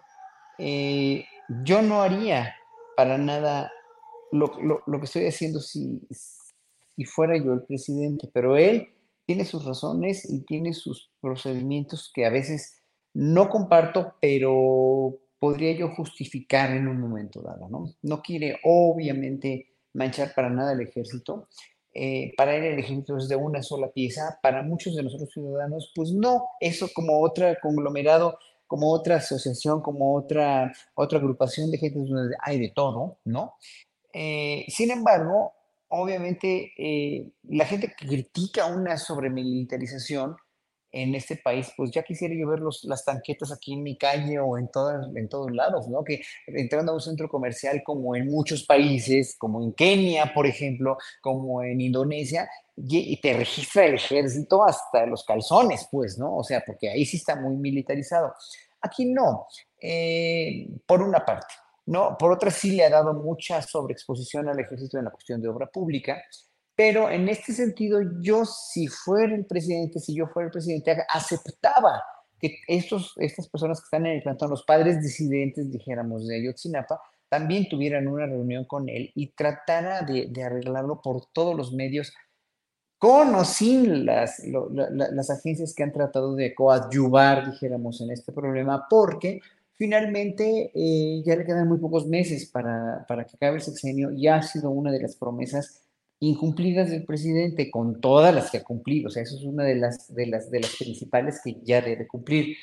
Eh, nada más, no haría otra cosa más que eso. Sería yo más pragmático y, y oír o confrontar incluso a los dos bandos. Si soy el presidente y tengo de la sartén por el mango en cuanto a la cuestión de poder discernir quién tiene la razón o quién pide qué o quién está manipulado por quién o quiénes no están manipulados por quiénes y quiénes tienen, etcétera, etcétera. Y sobre todo conseguir lo antes posible la extradición de Tomás Herón, porque pues saldrán reportajes de la BBC o lo que quieran y manden, pero pues finalmente los 43 siguen desaparecidos, ¿no? Y, a Tomás Herón, el mismo Tomás Herón se tratará de exculpar y de decir que que, es inocente y que él no sabe nada o lo que sea, pero pues ahí están los videos torturando del mismo Tomás Herón. O sea, ya no hay vuelta de hoja. O sea, yo creo que el presidente tiene que tomar un proyecto más, más ejecutivo y menos idealista de lo que ha sido hasta ahora. Bien, Horacio, gracias. Fernando Rivera Calderón, otro tema de estas horas es la integración del comité de campaña de Claudia Sheinbaum, que según mi punto de vista, pues son los mismos, nada más les dio otra colocación, pero finalmente pues son los mismos que ya había presentado originalmente como parte de su comité de precampaña, eh, con algunos nombramientos propios cercanos a ella, Renata Turrent, Regina Orozco, entre otros nombres, Estela Damián, Tatiana Cloutier, pero otros son los mismas, el corcholataje que no llegó a, recibir la medalla de oro y se quedó en el camino, pero me llama la atención e invoco la capacidad eh, de dramaturgia que le, que, le, que le compete maestro Rivera Calderón, porque hay un momento casi como, como, trágico políticamente. Marcelo Ebrard, que regresa, que acepta ya el ser un coordinador pues de asuntos que son la relación con la sociedad civil, con los grupos sociales, con, es decir, y por otra parte, en asuntos de relaciones exteriores. ¿Y dónde quedó toda aquella historia del héroe de la epopeya que iba a luchar por la transformación de Morena, por la democracia, que no se iba a someter a esa señora y que prometía una, una lectura épica de sus aventuras de caballería andante? Y finalmente, pues tiene que acomodarse, va en el lugar, creo que el 7 de la lista de candidaturas al Senado plurinominales. ¿Qué le invoca eh, en tragedia, en, en, clave de tragedia, todo esto, Fernando? Ay, Julio, no me, no me tientes así. Pensaba en esa frase que decía mi abuelita de que hay más pronto un hablador que un ¿no? Este, ya es una frase muy incorrecta hoy, pero eh, sí, yo, yo viendo a Marcelo ahí, eh, pues recordaba todas estas frases que él dijo cuando estaba muy gallito, ¿no? Muy sacale punta y no, yo no voy a permitir que esta señora a mí me dé órdenes y ya corteas, sí señora, aquí estamos para servirle. Este, bueno, pues no puede, es la política, Julio, por eso nosotros, este, bueno, la, mitad y, media de esta mesa hacemos periodismo, ya Ana ya le entró al mundo político, pero es que el mundo político tiene, tiene esas dificultades. Yo viendo la presentación de Claudia, eh, pues veía que es una mezcla de, personajes que conjuntan pues el ideal de, lo que nos gustaría de ese equipo y de ese gabinete futuro que podría estar ahí ya delineado. Y bueno, el pragmatismo también que permite que se ganen esas elecciones. A mí no me gusta ver ahí a Manuel Velasco, pero bueno, pues me queda claro que hoy vi un anuncio de García Harfush eh, eh, diciendo vota por el verde, entonces está, hay una alianza ahí completamente ya de, amor y pues ni modo, a mí me choca, pero pues así vamos, así vamos a ganar, así vamos a tener a, la presidenta que queremos tener. Y es entender que pues el mundo no es ideal, el mundo no es perfecto y la política menos. Entonces tampoco se veía muy cómodo Monreal y además el discurso de Monreal es como de, como que como que es de otra campaña y de otra época. Yo sentía, vamos con como de Arturo de Córdoba. Vamos con don Arturo de Córdoba, un momento este, patrocinado por Chocolates Larín, no sé, es como Su noticiero Nescafé. Y luego, pues tienes esta otra cara increíble de personajes como Renata Turren, como Regina Orozco, personajes Tatiana, que tienen una trayectoria, que tienen una gran personalidad, que han enfrentado, bueno, en el caso de Tatiana, hasta su propia familia, ¿no? Este, tener al hermano que tiene, pues es como tener al sparring en, casa, ¿no? Para estar preparándote para la lucha, la lucha que se va a dar ahora. Entonces, bueno, a mí me gusta y a mí me gusta la idea de tener a una presidenta y de que Claudia Sheinbaum sea esa presidenta. Eh, en medio de eso, hay muchos Sergio Mayer en el camino. ¿Y qué vamos a hacer? ¿Qué vamos a hacer, Ana Francis? ¿Qué vamos a hacer, Horacio, Julio?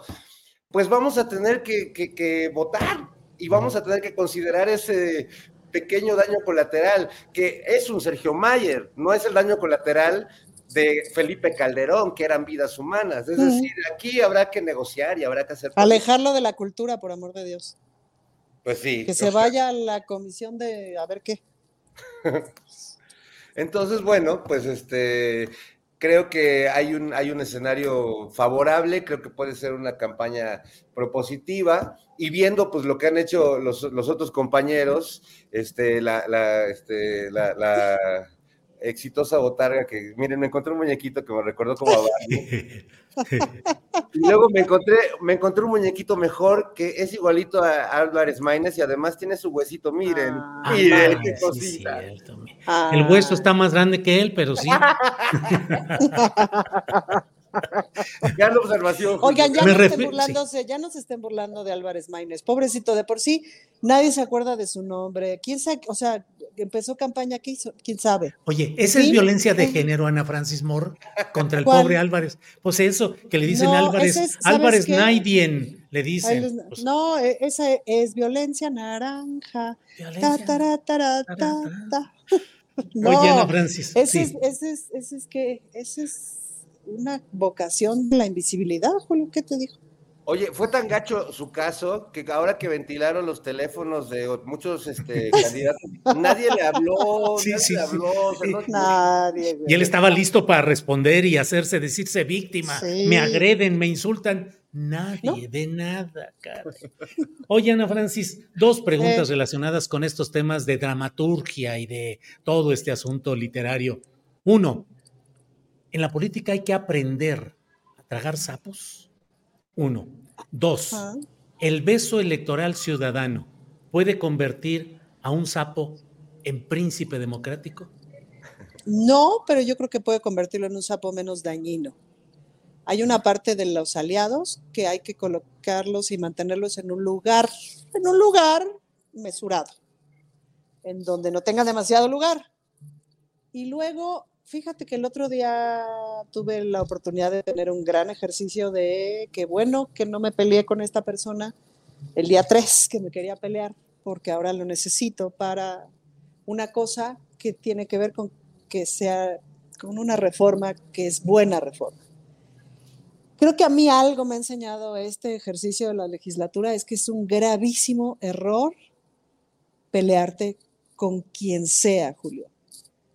Y hay veces que sí es así de, por favor, alguien agárreme el hígado porque ya lo tengo hecho paté y le voy a vomitar a, a este ser humano indeseable que no debería de estar ni sobre la faz de la tierra. Pero no puedes. No solamente no puedes, ya pensándolo, digamos, en tono democrático, pues ese ser humano representa. Y hay que trabajar con eso y hay que vivir con eso. Entonces, si algo me ha enseñado este trabajo es que yo te considero un sapo, pero no me puedo pelear contigo.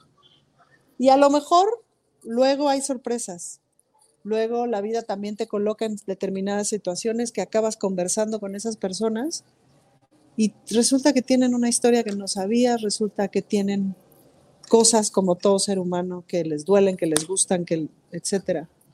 Entonces, para mí esos son los dos aprendizajes, es decir, hay muchos personajes que yo pensé que eran de Ainanita y que me he llevado la sorpresa, no los voy a invitar a mi cumpleaños, pero este no es lo que yo pensaba.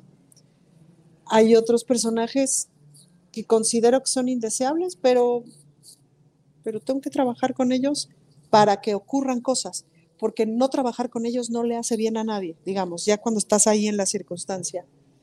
Entonces, no sé si eso se, se llama tragar sapos, Julio, o cómo se llama. Sí sé que de pronto en el teatro no necesariamente tenía que hacer eso, es decir, en el teatro sí podía elegir, con este ser humano no voy a volver a trabajar y punto. Sobre todo porque yo era muy dueña de mi carrera. Pero en esto no puedes elegir no tienes ese chance. Entonces, pues sí requiere un otro grado de, no sé si es resiliencia, no sé si es como aceptación. También no se trata de embarrarte tú en porquerías, etcétera, porque no, pero se puede no embarrarse, se puede no embarrarse, pero también se puede no nulificar a la otra persona. Y se necesita entender que los necesitamos, pues, ¿no? Necesitamos los pluris del verde. Yo quisiera decirles que no, pero los necesitamos. Bien, Ana Francis. Horacio Franco, eh, he escuchado algunos uh, programas y algunos comentarios y he leído algunos uh, artículos y eh, columnas periodísticas en las que se habla ya sembrando la idea de que por una serie de factores que ellos enumeran, el camino es anular las elecciones, es decir, que, que, que están ya viciadas de origen que los resultados están predeterminados, que hay un poder excesivo de, la presidencia de la República, hay un intervencionismo, que hay un aire dictatorial, que el INE está viciado con la llegada de Guadalupe Tadei, que no están aplicando adecuadamente la ley, que el narcotráfico va a influir, y entonces hablan ya, lo he escuchado y me llama mucho la atención, porque pareciera una pauta publicitaria en la cual desde varios flancos de diferentes maneras, pero confluyen en esa narrativa. ¿Qué opinas, Horacio? No, no, no parece una cuestión publicitaria, es una cuestión meramente publicitaria de una posición que no tiene rumbo, que no tiene, que no tiene propuestas, que no tiene ya cómo salir del paso. O sea, cuando vemos que un presidente como el López Obrador en realidad ha sido el presidente más débil de toda la historia, jurídicamente hablando, ¿eh? de toda la historia contemporánea, de que no ha influido para nada con los otros poderes, aunque digan que sí, y aunque se paren de pestañas y le tengan todo el odio feroz del mundo. López Obrador ha sido un presidente que ha estado muy arrinconado por los, sobre todo por el Poder Judicial y también por el legislativo. O sea, digo, ¿qué, ¿qué Congreso le había dicho al presidente de una moratoria, ¿no? Para, para no votar cualquier iniciativa que haya propuesto el presidente. Eso debilitó mucho todas las propuestas que hubiese hecho López Obrador, por muy buenas que hayan sido. Y, y bueno, en su conciencia quedará, o sea, pasará esta oposición que no es una oposición digna, pasará a la historia como de las peores oposiciones y de las más mezquinas y ruines que hemos tenido porque no se han sabido realmente conducir como una oposición digna y una oposición que tiene propuestas o contrapropuestas o que tiene además procedimientos, eh, pues hoy sí, más, más más congruentes con lo que no se está haciendo debidamente en este gobierno, que para mí son las menos cosas porque no ha ensombrecido, fíjense, con tanto bot, con tanta mentira, con tanta calumnia, con tanto dinero que han utilizado. Miren el Zócalo cómo está, miren cómo están los porcentajes de las encuestas. O sea, en realidad no nos debe preocupar nada más que, yo creo que, yo creo que los preocupados no debemos ser nosotros los, los, los de la izquierda que queremos que, que, que sigan la cuarta transformación. Los preocupados deben ser ellos, porque cómo van a pasar en la historia y qué ridículo van a hacer después de, de, que gane Claudia Sheinbaum, que seguramente va a ganar la presidencia, y que finalmente vean que la viabilidad del proyecto de la 4T que inició López Obrador es un proyecto que está sacando a México de muchos de los atorones, de los atolladeros en los que estaba metido, y que finalmente pues, no va a pasar nada, no va a pasar nada. Ahora sí, antes decíamos, no sé si se acuerden de las elecciones con Peña Nieto, con Calderón, ah, pues, hay que, en México nunca va a pasar nada, va a seguir todo igual. Bueno, ahora no va a pasar nada que contradiga o que, que, que, que borre, que elimine todas las, las, cuestiones sociales que ha propiciado López Obrador, la inmensidad de la obra pública ya terminada que ha hecho, todos los beneficios eh, eh, en cuanto a la economía de esta nación que ha propiciado, el que haya finalmente reencausado el presupuesto ya no a robar a, a, diestra y siniestra, ya no a hacer negocios ilícitos, sino de veras a, hacer infraestructura, ¿no? Eso es lo, el gran mérito de López Obrador, aparte de la revolución de las conciencias, etcétera, etcétera. Pero, por otro lado, obviamente, eh, yo nada más quería alertar enormemente a todos lo, lo, que, lo, que este, lo que se viene con la inteligencia artificial y con todas las posibles porquerías y cochinadas que la oposición pueda hacer para, este, de veras, desvirtuar las elecciones. Ya ya, ya, este, ya van a poder hacer un video de López Obrador con la figura y la imagen y la voz de López Obrador recibiendo dinero del Chapo Guzmán directamente, pero obviamente pues hay que ver hasta dónde vamos a seguir creyendo todas estas cosas. Bueno, nosotros no, obviamente la mayoría de la gente consciente no, pero pues gente que sigue diciendo que nos van a quitar nuestras casas, ¿verdad? Que nos van a quitar todo y que esto va para, una, para un país comunista cuando el comunismo ya ni existe en este planeta, ¿no? en realidad es, es una, otra vez volvemos a lo que tú preguntabas al principio, querido Julio, pues el miedo, ¿no? La doctrina del miedo, la, la, la, el, el, el, meterte miedo, sobre todo a la gente que no tiene conciencia política y que no está bien informada. Bien, Fernando Rivera Calderón, eh, ya lo he dicho en dos, tres ocasiones que eh, yo que según eso me dedico a andar disque analizando cosas de la política, no sé qué, no sé exactamente cuál fue el resorte que movió al señor Pío López Obrador a darle continuidad procesal a esta denuncia contra Carlos López de Mola por el asunto de los videos en los que se le ve eh, recibiendo unos sobres amarillos. Ni siquiera estoy entrando a la discusión de la veracidad de los videos o no, de lo que implican, en fin, sino simplemente en, este, en estos momentos tan complicados y tan delicados, no le veo sentido y me parece que fue algo que finalmente ayuda a que haya una solidaridad de ese segmento del periodismo eh, que se alinea con el estilo de Lórez de Mola para hablar de, de lo, lo, lo, victimizan y lo tratan de elevar además a mártir de la libertad de expresión. No entiendo por qué, ahí sí que no sé si tú puedas decir algo más que decir pío, porque yo ni eso pude decir, Fernando. Ilumínanos, Fernando, nadie entiende, sí. ándale. Sí. Dinos, aquí estamos. Oh, bueno, bueno. Pío lo que, lo que nos quiere es este, abonar a la telenovela, a la gran tragicomedia nacional, este, a darnos un motivo de convertirnos por un momento en ventaneando, Julio, porque la verdad es que políticamente es una pésima decisión, pero bueno, el presidente nunca, eh, hace, hace un día o dos dijo, bueno, sí, yo quiero mucho a mi familia y todo, pero yo la verdad no hubiera hecho esto, ¿no? Es, es un es un despropósito, es un gasto inútil de energía, porque además, pues como él planteó, pues ahí, ni, modo que este, van a encarcelar al, apóstol del, periodismo, este, Carlos Loret, ¿no? O sea, no, no va a pasar eso. Eh, porque para el caso, si así fuera, pues ya hubiera, ya estaría en la cárcel desde hace, ¿qué? Cuatro años, no más.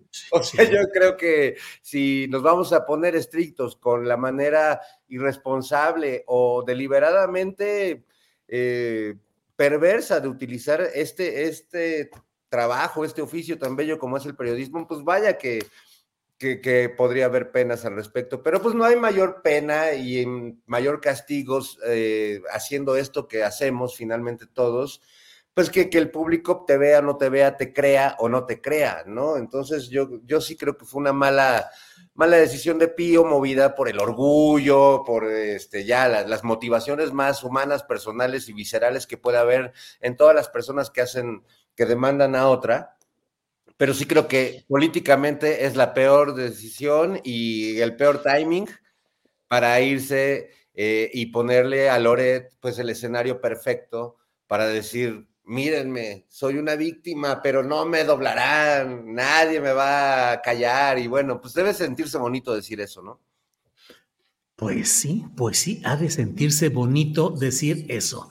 Ana Francis, creo que muy pronto estamos iniciando apenas las campañas presidenciales y está más desatado que nunca el ámbito de un segmento de la prensa, la prensa convencional, la prensa movida usualmente por una adhesión a los factores de los poderes del pasado, em, muy ácidos, muy duros y muy eh, con la bandera de la libertad de expresión y contra los gobiernos autoritarios y no sé cuántas cosas. ¿Cómo vas leyendo el momento de la prensa mexicana, Ana Francis? Pues de esa prensa, Julio, pues sí, es decir, están contando el capítulo que les toca de esta narrativa de estamos en una dictadura, todo es horrible, por favor huyámonos, sálvenos Estados Unidos, España, porque solitos no podemos.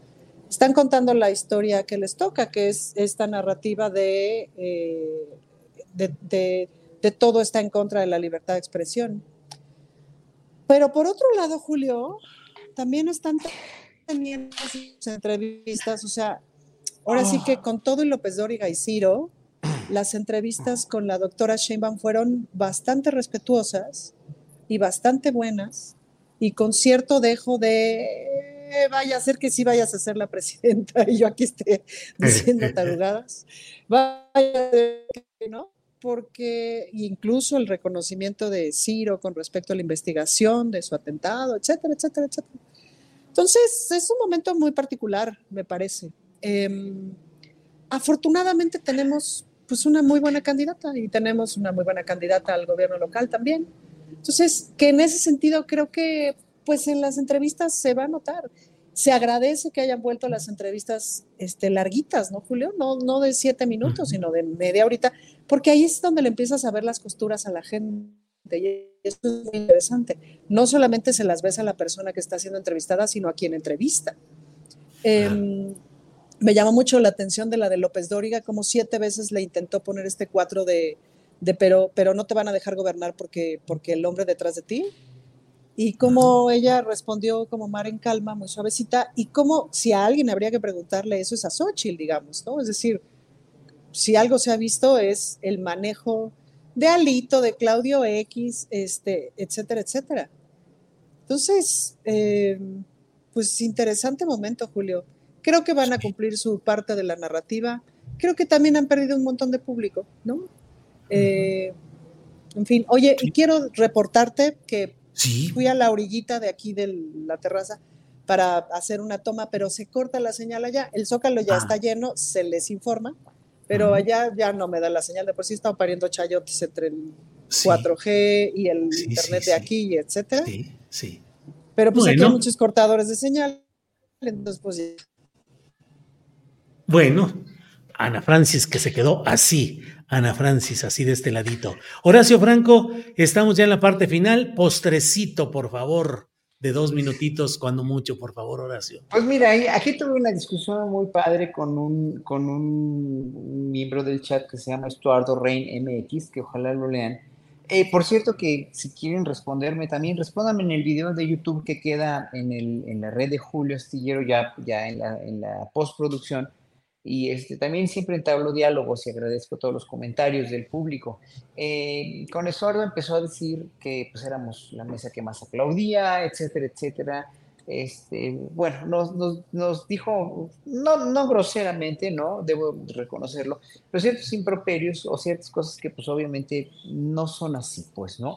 Eh, pero le, eh, estuve discutiendo con él y llegamos a un acuerdo, llegamos a un acuerdo en que, en que finalmente las cuestiones se deben dirimir con argumentos, con razonamientos, con lógica y no con insultos, lo cual él no insultó, ¿eh? No, le, te digo, alguna cosa así como eh, eh, que, no, que, que, que molesto, que lastima, pero no insultos feos ni nada, ¿no?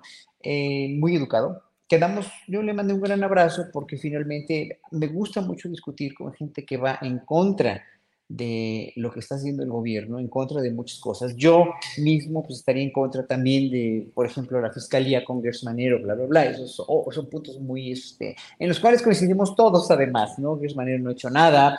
Eh, eh, hay cada vez más de estos delincuentes de cuello blanco en, la libertad ya o en la prisión domiciliaria que en la cárcel, bla, bla, bla, lo que quieran y manden. Pero yo creo que todas las cuestiones se deben discutir con argumentos y cuando la mentira es tu único argumento, como en la mayoría de, las, de la oposición, como en la mayoría de la gente muy dolida que ya no tiene privilegios y que ve todo lo que hizo en los sexenios anteriores como perdido, que no van a perder nada porque pues, la, misma iniciativa privada, pues que va a perder la REA, ¿verdad? Que va a perder Slim, al contrario, bancos, empresarios están ganando más que nunca. Entonces, deben no cuadrarse a lo tonto, pero sí ser tácticos e inteligentes, que el país en el que quieren vivir no se llama Suiza, señores, no se llama Dinamarca, no se llama Holanda. Esos países tienen mucho menos población y la riqueza ha estado repartida equitativamente por muchos años. Y, y además muchos de esos países han sido, han, han obtenido sus riquezas ilegalmente, ilegalmente, ilegalmente e históricamente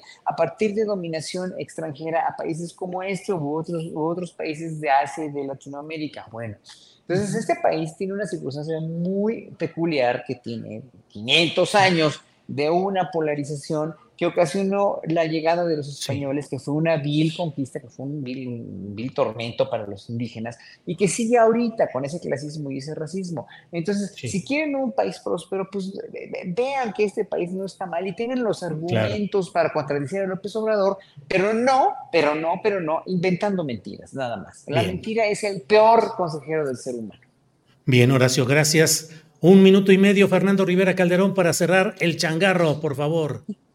Híjole, muchos temas de cierre. Bueno, primero una, una noticia triste que hoy despertamos Sí, que sí, con sí, la, sí. la noticia de que murió eh, Lynn Feinstein, una, ah, una genia, una supervisora musical, locutora entrañable, una de las voces más bonitas de la radio eh, durante los finales de los 80s, principios de los 90s en la legendaria Rock 101 una entrañable amiga, generosa, talentosa, que hizo la música, bueno, que hizo la supervisión musical de Amores Perros, de Roma, eh, en los últimos años, bueno, con severas diferencias políticas, ¿no? Ella pues, se convirtió eh, pues, en una gran crítica de, de este régimen, pero a pesar de eso, pues siempre mantuvimos un- una gran comunicación, una bonita amistad y siempre apoyó proyectos musicales como el de Monocordio cuando éramos apenas nada y ella eh, nunca tuvo empacho en apoyar a los jóvenes talentos y, y- y no he visto un solo comentario negativo sobre ella Ujú, el día de hoy, ujú. eh, lo que habla de su,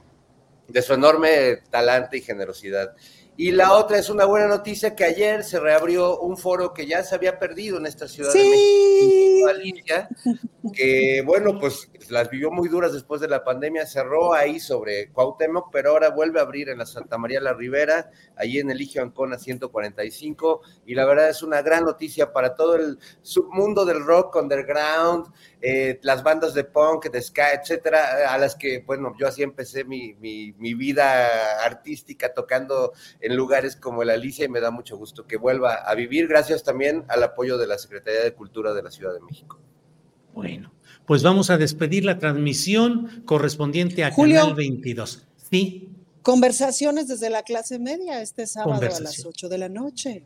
Que vamos Este a hablar de los cochinos impuestos, ¿sí? no, hombre, ¿y por qué de los impuestos con la clase media? Porque, O sea, ¿qué crees? Que la clase media este sexenio está pagando menos impuestos si no lo sabíamos. Menos No se, impuestos. sí, no se hagan ilusiones, no mucho menos, poquito, pero menos. Ah, bueno, pero todos, bueno. Entonces, a las Sí. 8 de la noche este sábado, conversaciones desde la clase Desde la media con Ana media. Francis Moore y sus invitados. Adiós, amiguitos. Nos vemos la próxima semana. Adiós, amigos. Adiós. Gracias. Adiós. Bien. Ay. Ahora no nos quieren despedir. Ya, ya estamos despedidos. Bueno, hasta luego. Eh, son las 2 de la tarde con 57 minutos, 2 de la tarde con 57 minutos.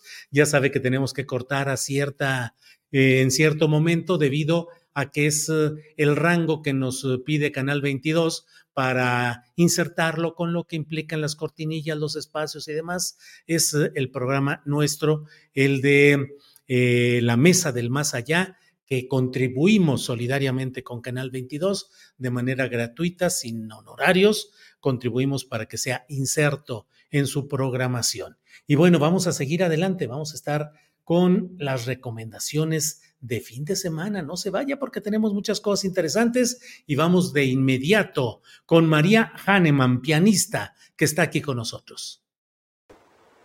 Hola a toda la comunidad astillada, hoy es el primer viernes de marzo y ya se siente el calorcito en México lindo y querido y siguen anunciando temporadas con orquesta. Esta semana que casi acaba, la Orquesta Metropolitana de Guadalajara presenta su tercera temporada del 28 de marzo al 6 de abril en Casa Museo López Portillo.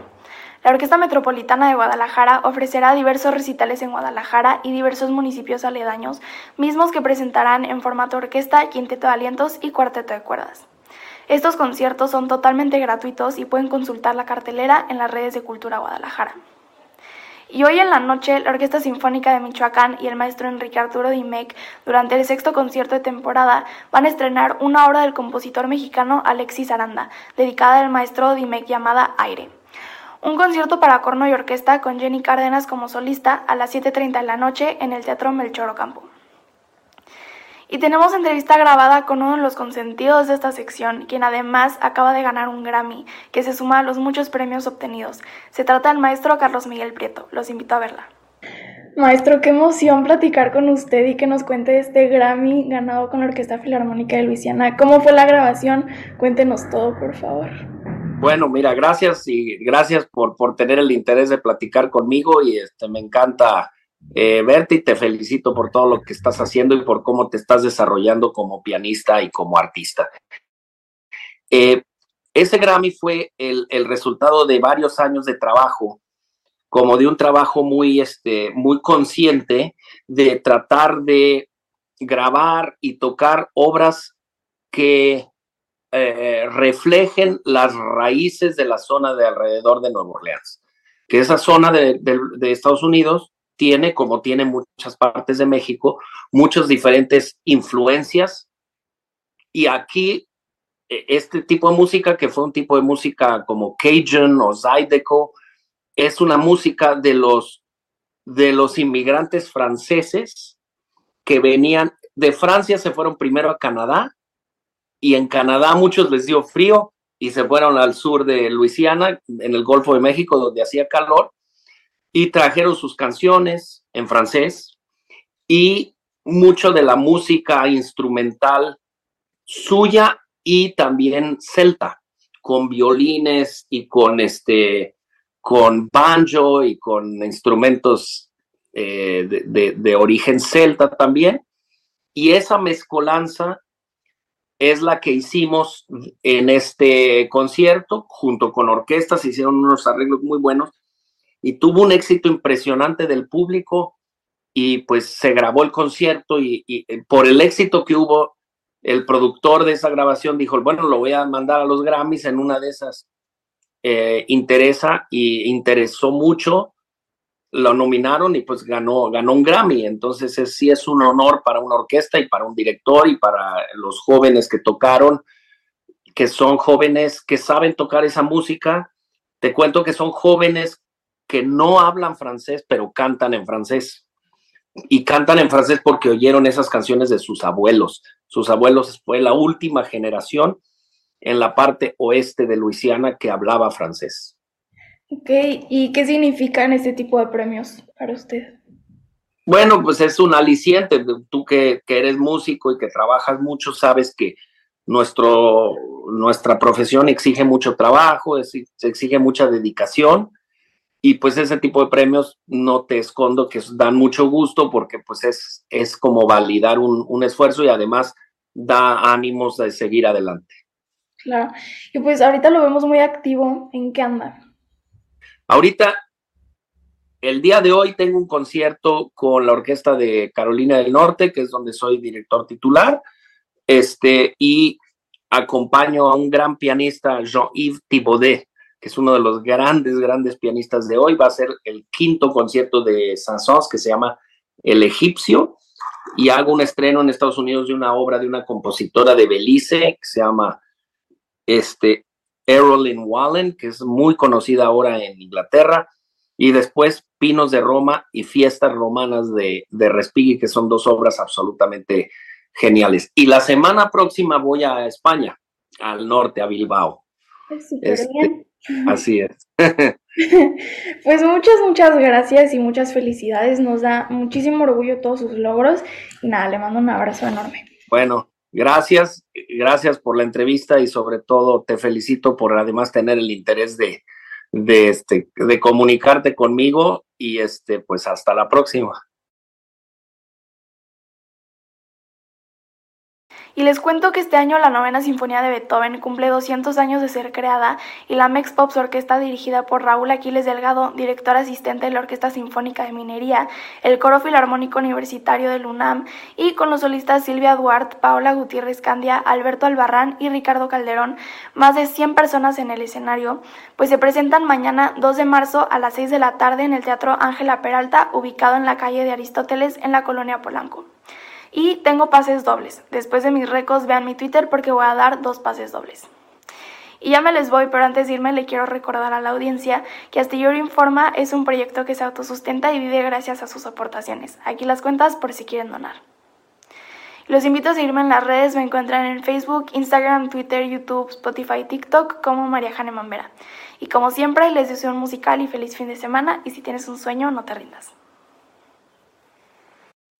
Bien, pues ha sido María Hahnemann, gracias por su participación. Antes de ir a nuestra siguiente sección, déjeme compartir con ustedes algo de las fotografías que nos ha enviado nuestro compañero Alex Meléndez de lo que está sucediendo en el Zócalo, en el Zócalo de la Ciudad de México, pero particularmente lo que hay respecto a las protestas de eh, referidas a Ayotzinapa. Sigue ahí el plantón de familiares y activistas, exigimos diálogo con el presidente 43 Ayotzinapa en la fachada del propio Palacio Nacional.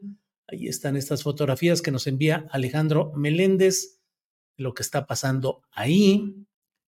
Eh, pues son algunas de estas eh, fotos y desde luego también lo que está pasando en la plancha del Zócalo, que ya está muy llena con mucha gente ya ahí todo, mm, voto parejo por Morena, Casa Morena, eh, de todo hay ahí en este momento en lo que nos comparte nuestro compañero Alejandro Meléndez. En fin, tendremos información. Recuerde que a las 8 de la noche vamos a tener un programa especial. A las 8 de la noche estaremos em, Marta Olivia López y un servidor con información y con lo que nos vayan enviando Luis Salas y Alex Alex Fernanda, de lo que sucede en este acto en el Zócalo. Bueno, vamos a seguir adelante y déjeme um, decirle que a continuación está el segmento de nuestro compañero Daniel Robles Aro, comunicador y activista. Adelante. Buenas tardes, tripulación astillero. Julio, Alex, Ángeles, y a todo el equipo. La semana pasada estuve en Ciudad de México. No pude enviar mi video, pero Julio me hizo el favor de leer un reporte de mis actividades, que fue este. Fui a trabajar toda la semana a la Secretaría de Bienestar. Presenté mi plan de trabajo al área de comunicación social. Firmé mi contrato. Por supuesto, se hicieron todos los ajustes razonables. Imprimí mi huella dactilar en muchas hojas.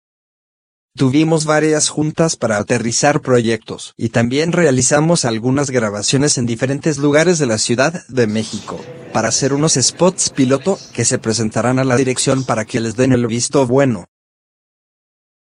También tenía una reunión con Conacit y Teletón que se canceló por problemas de agenda.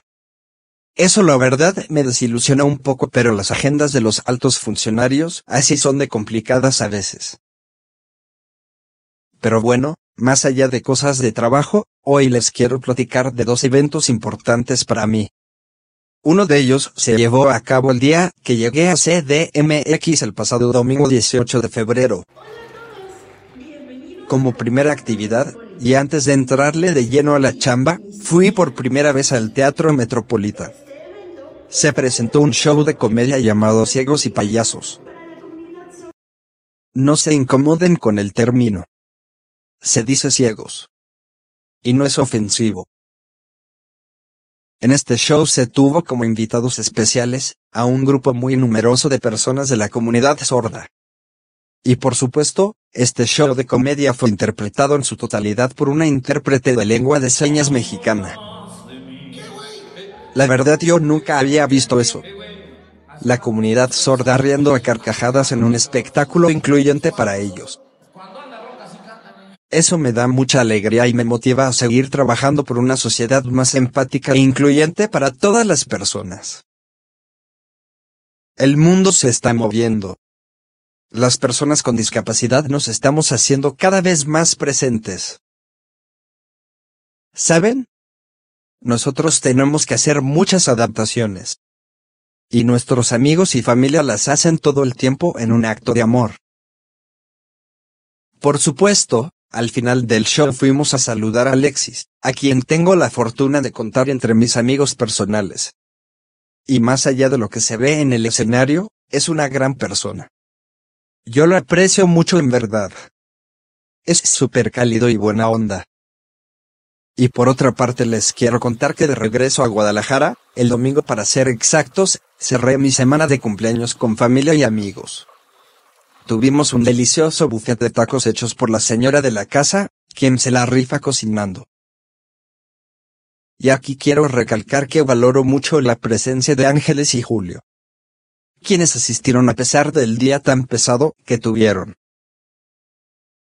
Pues ese día domingo 25 de febrero, se levantaron a las 4 de la mañana en familia para irse a participar en el medio maratón nosotros desde casa echándoles porras y al pendiente todo el tiempo. Los dos Julios corrieron 21 kilómetros con éxito. Seguramente quedaron hechos papilla. Y aún así, se tomaron la atención de estar conmigo. Toda mi admiración al señor maratonista. Quien tiene una fortaleza de corazón envidiable. ¿A poco no? A muchas personas les da el patatús con solo correr unas calles, o subir escaleras. Me siento muy afortunado de contar con la amistad de la familia Hernández Guerrero, quienes son personas con gran calidad humana, y además de una sencillez y un sentido del humor que bueno. Hubieran visto todas las puntadas que nos aventamos. Nos la pasamos súper y nos reímos muchísimo. Por cierto, ¿sabían que el ejercicio, la risa y los abrazos producen en el cuerpo sustancias que nos hacen felices y mejoran la salud? Y hasta aquí mi choro maredor de cumpleaños. Muchas gracias por sus felicitaciones. Me siento muy apapachado. Hasta la próxima. Si quieres compartir este segmento, y otros más, te invito a checar mis redes. YouTube, Daniel Roblesaro. Facebook. Daniel Roblesaro. Twitter, arroba Daniel Roblesmex.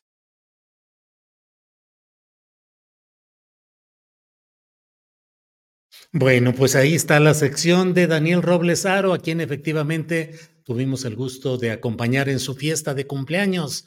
En un momento le dije, 28 años ya, Daniel, ya eres don Daniel, te voy a hablar de usted. A partir de ahora te voy a hablar, señor don Daniel, ¿qué le parece a usted, don Daniel? Y él estaba muerto de la risa de todo ese cotorreo que traíamos ahí, entre otros em, temas ahí que pusimos sobre la mesa. Y luego les platico que Maura Aro, la mamá de Daniel, canta, canta precioso. Se puso el karaoke ahí para, eh, fue puesto y ella cantó. Por ahí tenemos un video, le vamos a pedir permiso a ver si nos permite ponerlo en Twitter, porque aquí lo ponemos y nos castigan por derechos de autor, pero sí podríamos hacerlo. Bueno, eh, vamos a seguir adelante en este viernes 1 de marzo. Y está con nosotros don Jesús Taylor, que ya está por aquí. Taylor, ¿qué onda? puros dones, ¿eh? Don Puros Daniel, dones. Don, Don Julio y don Jesús Taylor. Así ¿eh? es. Don Jesús, ¿cómo está usted? Pues aquí, mira, este, piratón, pero bien.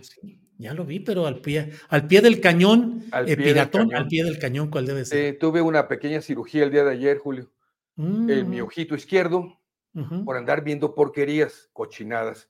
Así Ah. que eh, yo- mi recomendación del día de hoy para todos los niños y las niñas, no anden viendo cochinadas. Eso es lo que pasa, ¿ves?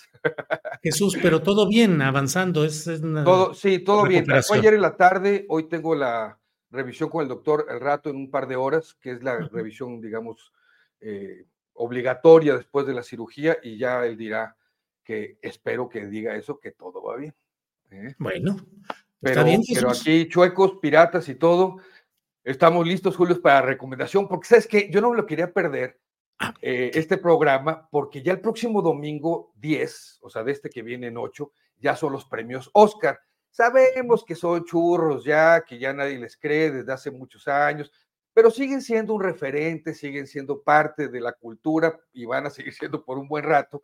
Y como yo te comentaba la vez anterior, eh, pues dan también pie a que conozcamos otro tipo de películas, sobre todo en las películas que son de otros países, no, sola- no necesariamente las norteamericanas producidas en Hollywood. Y hemos recomendado aquí buenas películas, un par de alemanas, este, vienen unas italianas, y el día de hoy es otra alemana, Julio, que está precisamente nominada en la categoría de película internacional. Ya no le dicen eh, lengua no inglesa, ni lengua en, en otro idioma, ni nada, ya le pusieron internacional, pero Julio es un peliculón, peliculón. Se acaba de estrenar el día de ayer en salas de cine aquí en México y se llama, aquí están viendo el cartel, El Salón de Profesores. No les voy a poder pronunciar el título en alemán, pero si también la quieren buscar en inglés, que luego es una de las maneras más fáciles de encontrarlas, es prácticamente el mismo. The Teacher's Lounge se llama en inglés. El Salón de Profesores, Julio, es una referencia eh, crítica eh, de, de lo que nos, de lo que somos como sociedad, haciendo una- un paralelismo o enfocándonos en un eh, digamos, que se da en, en una escuela. Es decir, lo que vamos a ver en esta película dentro de una escuela, podríamos eh, pensar que es representativo también de lo que somos como sociedad en general o como sociedades en general. Es una escuela secundaria, eh, aquí en México sabemos que le hicimos secundaria, digo algunas referencias porque sé que luego nos oyen de otros países, eh, sería el séptimo grado, que es en otros países, primero de secundaria, y está viendo una serie circunstancias ahí raras en la escuela, sobre todo eh, han detectado que hay robos, robos eh, eh, impresionantes o robos sustanciales. Así que se dan a la tarea algunos maestros, maestras, personal de, la escuela a medio empezar a hacer investigaciones de qué está pasando. No es una película de adolescentes, y eso es importante señalarlo. Es una película donde vemos esta, esta forma que hay eh, de relacionarnos, pero de- desde dentro del sistema escolar. Y las cosas, Julio, que pues tú y yo de edad ya más avanzada, ¿verdad? Eh, vivimos otro tipo de escuela, vivimos otro tipo de relación con los profesores, con nuestros maestros, en diferentes etapas. Estoy hablando posiblemente desde la primaria hasta la universidad. Eh, eran otras épocas, había cosas que se permitían que yo creo que qué bueno que ya no se permite porque eran cosas eh, negativas, ¿verdad? puede sonar chistoso, pero esa de las jaladas de patillas y vete al fondo con orejas de burro y te aviento el borrador si te estás portando mal o te doy con la con el metro, te acuerdas con la regla, este, pero hoy en día, bueno, eso no se permite y qué bueno, pero también creo yo que hoy en día, y mira que yo fui profesor más de 15 años, eh, también hay cosas que se han perdido que eran buenas y una de ellas posiblemente eh, sea el, brincar el límite de no respetar al profesor, no respetar la autoridad, no respetar el sistema escolar como tal, tanto por parte de alumnos como de padres de familia también. Eso, eso ha cambiado bastante sustancialmente y no necesariamente en todos los aspectos para bien. Pero aquí, Julio, es una maestra que está bien intencionada eh, y que empieza a cometer errores, otros errores de, la institución, otros errores de padres de familia, otros errores de alumnos, y se vuelve, Julio, una película con una tensión que uno no puede, yo no, yo no daba cabida qué tan tensionado estaba viendo la película, eh, que eh, pensando en que dije, pues se trata de una película con problemas escolares y termina siendo casi un thriller, Julio, donde uno empieza a darle la vuelta y la vuelta y la vuelta y dice, ¿qué va a pasar? ¿Quién sabe? Es una película maravillosa, buena de esas que valen la pena ver y que creo que eh, pues va a estar dentro de las fuertes contendientes en esta categoría de película internacional y que fue bien recibida en, en Berlín, en Alemania en general y por la crítica a nivel mundial. Esta es la recomendación que les preparo el día de hoy, El Salón de Profesores. Como siempre, anotando aquí lo que usted nos va recomendando. Ya había ahorita incluso horarios aquí en, en, una cadena de cines, ya vi que hay tres funciones, así es que me la voy a echar. Sala de profesores. Jesús Taylor, gracias por ayudarnos a pasar mejor el fin de semana con tus recomendaciones que nos ayudan a evitarnos sorpresas y a saber a qué es a lo que vamos. Así es que. Esperemos que les guste. Esperemos. Oye, y mañana, si alcanzo a grabar dadas las circunstancias técnicas, el video, pues la última película que podríamos recomendar, porque prácticamente hemos recomendado todas las que están nominadas a mejor película. Mañana posiblemente emita el video eh, con la última que me faltaba de las 10 eh, para mejor película en esos próximos premios Oscar, una película norteamericana que está interesante también en mis redes sociales, Taylor Jesús, en mi canal de YouTube para que me visiten, y Taylor Jesús Twitter, bueno, X, Instagram, todos los demás, y este lo que Taylor se llevó, que hoy no me llevé más que un...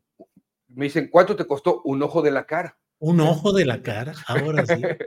Jesús, que te recuperes pronto, que estés pronto muy bien, te deseamos lo mejor. Mucha gente está aquí eh, eh, mandándote saludos y deseos de que todo tengas una excelente recuperación. Así es que ya nos veremos pronto. Gracias, un abrazo.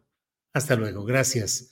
Bien, son las 3 de la tarde con 19 minutos. Vamos con Aldo Sánchez, curador, que nos lleva siempre recomendaciones de museos, exposiciones, de todo. Aldo Sánchez, que ya está por aquí. Excelente viernes, querido Julio y Alix. Bueno, pues hoy tenemos eh, unas recomendaciones, la verdad, muy, muy fascinantes, porque pues la primera se trata de una exposición que está en el complejo cultural Los Pinos. Entonces, pues ya de por sí ir a ese lugar que, em, pues que eh, inauguró Lázaro Cárdenas y que se convirtió en un lugar de, en un monumento a la corrupción y que ahora se convierte en la Casa del Pueblo, pues ya es de por sí interesante, ¿no? Pero Guillermo Santamarina pues curó una exposición que se llama Hecho Consumado, memoria y em, memoria, civismo crítico y arte contemporáneo. Entonces, pues son 18 artistas que hablan pues, acerca de diferentes aspectos del neoliberalismo mexicano. Entre estos artistas, pues podemos mencionar a Gina Arispe, a Eduardo Avaroa, a Tercer Un Quinto, a Daniel Guzmán, a Teresa Margolles, a Gabriel Garcilaso, Pilar Villela, entre muchos otros. Juntos presentan pues 80 piezas entre escultura, em, pintura, instalación, y bueno, pues abordan diferentes temas eh, que van desde la em, intervención de Estados Unidos de 1847, ¿no? Este, y la prótesis de Antonio López de Santa Ana. Eh, pues eh, Gabriel Garcilaso presenta un, lienzo que es pues un inspirado en el, en el lienzo de Huaquechula, ¿no? entonces, que se llama El lienzo de Felipe. Entonces, todos esos personajes eh, prehispánicos pues, son reemplazados por personajes como Felipe Calderón, Genaro García Luna, los agentes de la DEA de Estados Unidos, este, el cartel de Sinaloa. Entonces, bueno, resulta una cosa absolutamente eh, interesante en términos conceptuales, de factura, y además, pues también se abordan otros temas, ¿no? el tema de las infancias marginadas, el tema de la, de la primera dama y, su, y, su, privacidad, su intimidad, eh, los rótulos que presenta tercero un quinto, ¿no? que son eh, eslogans recuperados de diferentes campañas políticas y que todas coinciden de todo, o sea, eh, no importa el partido, todas coinciden con el concepto de bienestar y de desarrollo, ¿no? Em, y em, esos rótulos están em, pintados a, manera de cenefa, entonces pues son ornamentales al mismo tiempo que pues muy contundentes porque es a lo que estamos visualmente acostumbrados desde hace muchos, eh, muchas décadas, ¿no? Y bueno, em, esto está, bueno, por supuesto también está abordada, eh, Teresa Margolles aborda el tema del incendio, que sucedió en el albergue de Ciudad Juárez, ¿no? El 23 de marzo del año pasado, y todo, eh, eh, pues a, partir de unas escenas pintadas sobre un jarrón. Entonces, bueno, es una, eh, es una exposición muy diversa, ¿no? con artistas también, pues, muy relevantes, internacional mexicanos, con relevancia internacional, Minerva Cuevas, este, también Nilan Lieberman, en fin, 18 artistas. Y Ariadna Ramonetti. Entonces, este, la exposición se presenta en la Casa Miguel Alemán, que está, es muy fácil de llegar porque uno se puede bajar en el Metro eh, Constituyentes de la línea 7, caminar 500 eh, metros a, la, a Los Pinos y ahí preguntar por la Casa Miguel Alemán. Eh, Los Pinos está abierto de martes a domingo, de 10 de la mañana a 6 de la tarde, y la entrada es eh, gratuita. Entonces, bueno, esta exposición se llama em, Hecho Consumado, Memoria, Civismo Crítico y Arte Contemporáneo. Entonces, eh, y por otra parte también, pues recomendar un destino cultural que recientemente tuve la oportunidad de, conocer por iniciativa, por invitación de la diputada Ana Francis Moore, em, pero son unos eh, viajes que ofrece la alcaldía de Iztapalapa y se llama Iztapatur. Entonces uno puede conocer el cablebús que va de Constitución de 1917 a Santa Marta. Puedes em, conocer también el trolebús elevado, que es una obra extraordinaria y puedes conocer la utopía Meyehualco. Entonces, claro, esto eh, tiene todo que ver con, estas expresiones artísticas, porque cuando uno va em, eh, viajando en el cable bus, pues eh, puedes ver todas estas obras murales que se hicieron tanto en los muros como en las azoteas de todas estas casas y edificios de esa parte de Iztapalapa. Eh, subes, uno puede llegar a la estación de metro Constitución de 1917 y ahí eh, tomar el cablebús en esa misma estación, tomar el cablebús que cuesta lo mismo, 7 pesos, y eh, pues si no quieres hacer el, trayecto entero hasta Santa Marta, eh, pues te puedes bajar en Jalpa, que son, es la tercera estación, y con eso te vas a dar una idea este, perfecta acerca de todo este proyecto eh, artístico que, fue parte de, este proyecto urbano del cablebús, ¿no? Entonces es muy interesante porque uno se encuentra con eh, el trabajo de estos jóvenes eh, muralistas y grafiteros que pues presentan a personajes destacados de Iztapalapa, como Los Ángeles Azules, por supuesto, pero también, digamos, símbolos que tienen que ver con la identidad tanto del barrio como nacional, ¿no? Entonces, este, bueno, y por otro lado también, eh, cuando el, Museo de Arte de Tlaxcala presenta la exposición de Rodrigo Imas, entonces, que se llama Fuera de Lugar. Entonces, bueno, esta exposición se quita el 14 de marzo, entonces es un gran pretexto para ir a, esa ciudad este, tan bonita que es Tlaxcala, donde se come delicioso además, y pues esta, este museo em, que es de reciente creación y que presenta la exposición Fuera de Lugar de Rodrigo Imas. Entonces, este, pues vale mucho la pena darse una escapada para, para visitar eh, Tlaxcala. Y por último, bueno, nada más este, mandar un eh, cariñoso saludo a eh, Bishop, que es Luis Alberto Murillo Ruiz, que pues nos ve todos los días bueno, ve Astillero todos los días, incluyendo mi colaboración quincenal. Entonces, este, gracias, gracias por, seguir este espacio tan informativo, que para mí es el más importante y completo del país. Y, em, y bueno, todavía es hora para llegar al Zócalo, al inicio de campaña de nuestra próxima presidenta. Entonces, bueno, pues muchas gracias y nos vemos en dos semanas.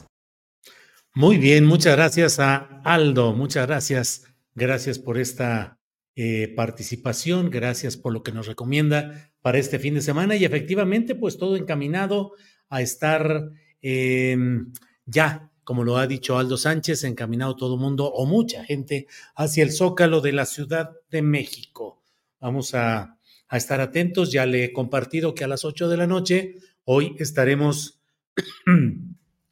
Marta Olivia López y un servidor, vamos a estar eh, transmitiendo desde las 8 de la noche en este canal astillero para llevarle la información, el análisis de lo que haya sucedido en eh, la Plaza de la Constitución. La gente está llegando, se habla de que el inicio del acto será a las 5 de la tarde. Eh, Claudia Sheinbaum va a dar lectura a sus 100 puntos o propuestas de gobierno, así es que pues terminará, apenas alcanzarán Alex Fernanda y Luis Salas a darnos un reporte directo con algunas fotografías, a lo mejor algunos videos pequeños. No habrá mucho tiempo para editar, pero enviarán eh, su material, nos darán su punto de vista y tendremos invitados para participar y comentar todo lo que ahí haya sucedido. Así es que muchas gracias, gracias. Recuerde que a las 5 de la tarde está Paco Cruz con su videocharla cruzada, 5 de la tarde. Y nosotros estaremos a las 8 de la noche, de 8 a 9 y media. Habrá, será como una videocharla astillada grandota y con información de lo que haya pasado en todo esto, lo referente a las, um, eh, los inicios de las campañas presidenciales y particularmente la de Claudia Sheinbaum en el Zócalo. Suscríbase, ayúdenos, recuerde que no sabemos por qué, pero nos quitan las suscripciones una y otra y otra vez. Suscríbase, por favor, ayúdenos verificando que esté suscrito, suscrita. Y si ve que no lo está, aunque usted lo había hecho antes, vuélvalo a hacer, por favor. Y si nos ayuda, somos Periodismo en Resistencia. Usted también ayúdenos resistiendo. Suscríbase una y otra vez, que a fin de cuentas no nos van a doblegar. No vamos a Ah, digo, aunque no tengamos todo ello, seguimos adelante con el beneficio de su asistencia, de su audiencia, de su compañía. Dolores Muñoz dice, Julio, estoy con los pelos de punta con el inicio de campaña. Híjole, Dolores Muñoz, pues ya iremos viendo. José Ascensión dice, sí, viva la ley de Bukele. Mm, Jesús Cortés dice, el arranque de campaña de la señora X parecía posada de la cuadra. Em, Marco Morales dice el discurso de Xochitl caracteriza o perfila un gobierno policial. Eh, Margarita Castro dice por el canal de Julio Astillero. Bueno, pues muchas gracias a todos y nos vemos más tarde. Gracias por hoy. Muchas gracias. Hasta pronto.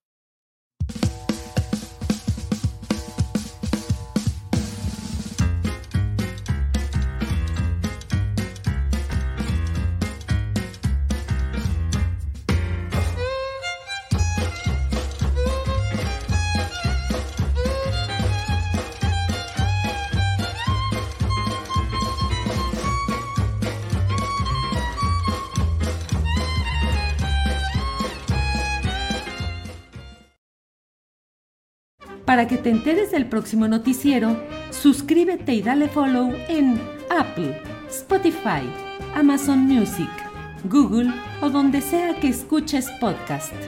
Te invitamos a visitar nuestra página julioastillero.com.